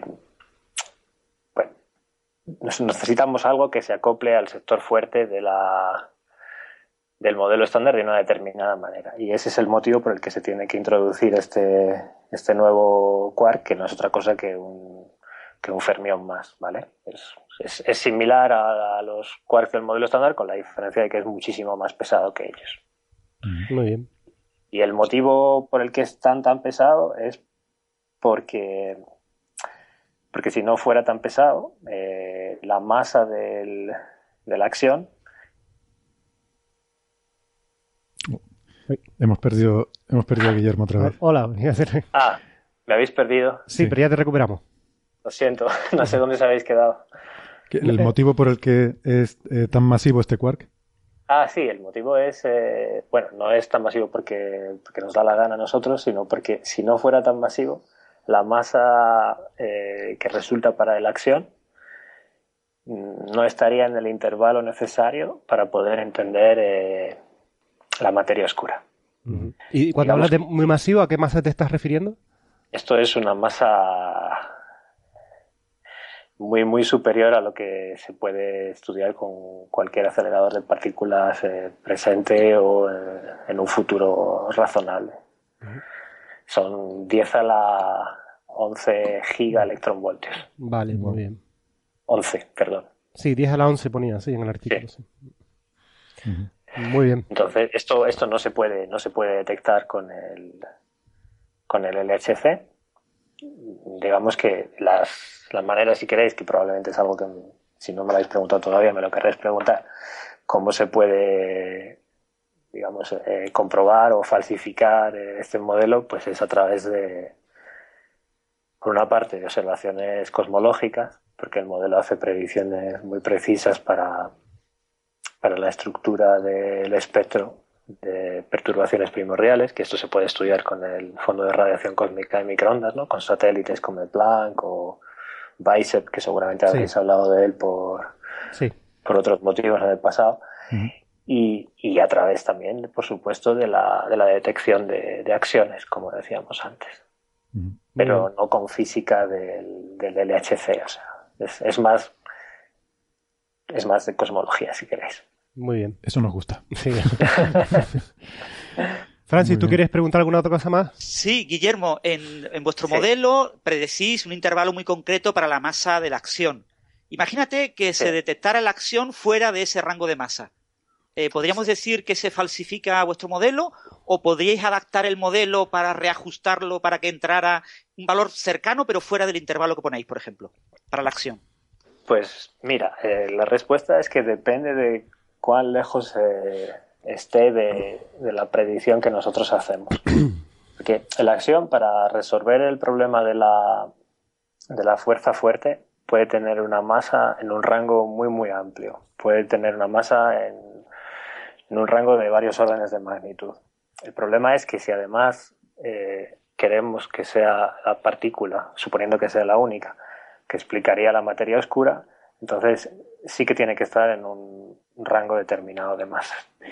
Y además el, rango, ese rango preciso de masas, depende mm, de una cuestión un poco técnica que es de cómo se rompe una simetría extra que tiene el modelo eh, durante la historia del universo. Si esta simetría se rompe antes o después de la inflación, y cuando digo se rompe, eh, bueno, se rompe en el sentido usual del término, eh, que sea, que sea válida o no. Si crees que esto sería un poquito complicado de explicar, pero en fin, dependiendo de detalles muy, muy, muy concretos del modelo, eh, la predicción para la, para la masa de la acción se puede desplazar un poquito. Entonces, en, nuestra implementación concreta de esta idea de la acción, tiene, tiene la masa que decimos, pero en un modelo un poco diferente, pues podría tener otra. Entonces, si alguien encuentra una acción eh, con una masa diferente, si no es eh, muy, muy diferente de la que nosotros decimos, aún así podría seguir siendo materia oscura. esto, esto depende de, como os digo, de detalles, eh, detalles un poco técnicos del modelo. Guillermo, como sabemos que te tienes que ir y hemos abusado un montón de, tu generosidad, me gustaría hacerte una, una, última pregunta un poquito más general. Eh, de, hemos oído o es un poquito de conocimiento general. Todos hemos escuchado eh, hablar de otras extensiones del modelo de estándar, digamos, como la supersimetría, u otras extensiones así como de, un, de conocimiento popular, ¿no? Eh, en este sentido, esta extensión que hacen ustedes encaja dentro de estas extensiones que se han pensado. Es decir, la idea es también eh, utilizar otras simetrías de la naturaleza o posibles simetrías de la naturaleza para extender el número de candidatos de, partículas nuevas o esto, o, esto es una aproximación completamente diferente al problema? Pues bueno, eh, el ejemplo particular que, me has dado, es el de la supersimetría, la, la motivación yo diría que es muy diferente de la nuestra, porque digamos que la, la motivación fundamental para, para tener supersimetría es, eh, es otro problema del modelo estándar del que nosotros no nos hemos ocupado aquí, que es entender por qué eh, la masa del Higgs es, es la que es y, no, y no mucho mayor. Teniendo en cuenta que, que esperamos que, en algún momento se pueda tener una descripción unificada de, digamos, de las interacciones fundamentales de las que hemos hablado antes y de la gravedad, pues uno se esperaría que la masa del Higgs fuera mucho más grande de lo que es. De manera un poco ingenua, si queréis, lo que uno esperaría es que la masa del, del Higgs fuera del orden de la masa de Planck, que es una cosa enorme. Esto es simplemente por, eh, por cómo funcionan las teorías cuánticas de campos. Entonces, eh, la gente la gente considera que la supersimetría es una buena explicación a por qué la masa del Higgs es pequeña. Y, en general los modelos supersimétricos lo que hacen es predecir muchas partículas en torno a las escalas que se están intentando estudiar hoy en día con el LHC, Ginebra. Entonces, eh, eso es un, eso es un problema, eh, efectivamente, que, tiene también el modelo estándar, pero no es, el, no es un problema que nosotros eh, hayamos intentado resolver con nuestro, con nuestro modelo o que, si queréis, hayamos sido capaces además de meter como un problema más. Nosotros resolvemos cinco, si hubiéramos resuelto seis sería todavía mejor, pero vamos paso a paso. Entonces, eh, digamos que la filosofía es un poco diferente no solo porque nos ocupamos de, modelos, de problemas, perdón, diferentes, sino también porque lo que nosotros queríamos era eh, ver cuál era la extensión más sencilla eh, que nos permitiera resolver esos cinco problemas, que son de la materia oscura, la inflación, eh, la, masa de los neutrinos, la diferencia entre la materia y la antimateria y el, y el problema este de la fuerza fuerte de una manera muy muy simple y sin tener que añadir muchas muchas más partículas al, modelo estándar que es lo que en general se produce en, otras eh, en otras eh, ideas como puede ser la supersimetría un, un apunte metafísico que, quería preguntarte es si el número de problemas que se quiere resolver es menor que el de partículas que se están proponiendo. En ese sentido, ¿va la teoría es simplificadora? ¿Va por el buen camino? Eh, bueno, es que no lo sé, ¿no? Porque eso es una medida un poco, un poco, es muy, eh, ¿cómo decir? Es, eh, digamos que tal vez la naturaleza no, no sabe lo que, lo que para nosotros pueden ser problemas no, no lo son para, para, la naturaleza, ¿no? Entonces, estoy de acuerdo. la supersimetría que decíamos, pues imagínate que fuera de verdad el problema de la solución de la jerarquía, pues te implica que tienes que duplicar, solo por eso ya el número de partículas que hay, ¿no? Sí, pero, pero en ese sentido, eh, cuando hablo de, de, simplificar, me refiero a que eh, supersimetría es, bueno, desde mi ignorancia, ¿no? Eh, será, decimos que hay una simetría extra en la naturaleza y de a partir de esa pues surgen una, una serie nueva de familias de partículas, pero con una única idea, ¿no? Unificadora, mm. avanzas en el, en el conocimiento global. La, cuestión es cuando, ¿sabes? Cuando hablo de economía en la formación de la, de la teoría me refiero a que, bueno, aquí le he metido eh, este, este acción, aquí le he metido este nuevo triplete de quarks, o lo que sea. O sea, a, ese, a ese me refiero. Si en cambio, eh, si, tú hubieras dicho algo así como, no, hemos supuesto que la naturaleza tiene una nueva simetría que debe cumplir, la que sea, y a partir de ahí surgen de manera natural siete nuevas partículas que solucionan el problema. Creo que eso, eso se puede hacer, realmente lo puedes hacer. O sea, si por ejemplo coges el modelo este y lo metes en una teoría de gran unificación, eso no sé si habéis oído hablar de cosas estas como puede suponer un grupo más grande, ¿no? Que el del modelo estándar. Por ejemplo, eh, SO, en vez de SU2 por SU3 por 1, puedes pensar en SO10, que es una, la primera teoría de unificación que se propuso con la motivación no de nada de esto que estamos hablando hoy, sino de, de que los, las fuerzas eh, débil, electromagnética y fuerte pues fueran de, la misma magnitud a una cierta escala de energía. ¿vale? Y la gente pensó que con una nueva simetría esto se podía hacer y de hecho es así. Pues si metes este modelo dentro de ese contexto, tienes una simetría nueva, pero también tienes más partículas aparte de esas que, que hemos dicho. Entonces, como con esas otras que aparecen, pues no sabríamos qué hacer, pues las hemos quitado y nos hemos quitado la simetría también, pero uno podría hacerlo en principio. ¿Vais a trabajar en eso, Guillermo? ¿En buscar un modelo de gran unificación que incorpore de manera la más mínima posible este modelo?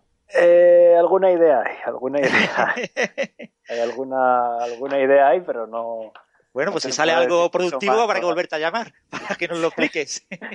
hay alguna idea ahí, sí, sí. O sea, digamos que más que un modelo concreto, si queréis, esto es una especie como de eh, framework en el que se pueden implementar estas ideas, pero luego, bueno, hay mucho, hay mucho que construir todavía, vamos, no, no es la última palabra, ni mucho menos, Bueno, el modelo estándar, ¿a cuánto ha tardado? ¿60 años en construirse? Unos cuantos, sí. Todavía, todavía te queda para jubilarte. La verdad, que, la verdad que sí, yo me quedaría hablando contigo por lo menos otra hora más, pero de nuevo te, agradecemos mucho, porque te agradecemos mucho tu amabilidad de haber estado más tiempo del que habíamos hablado originalmente. La verdad que para, para mí esto es un, disfrute tremendo, ¿no? Porque aprendemos muchas cosas, ¿no? Eh, bueno, espero que otro día podamos volver a hablar eh, según vayan saliendo más noticias, porque además, bueno, esto va a dar para mucho y sobre todo nuestros colegas de cosmología eh, seguramente les va a dar mucho que pensar y mucho que medir. Em, pues muchísimas gracias, Guillermo. Reitero las disculpas de Nacho por abusar de tu amabilidad.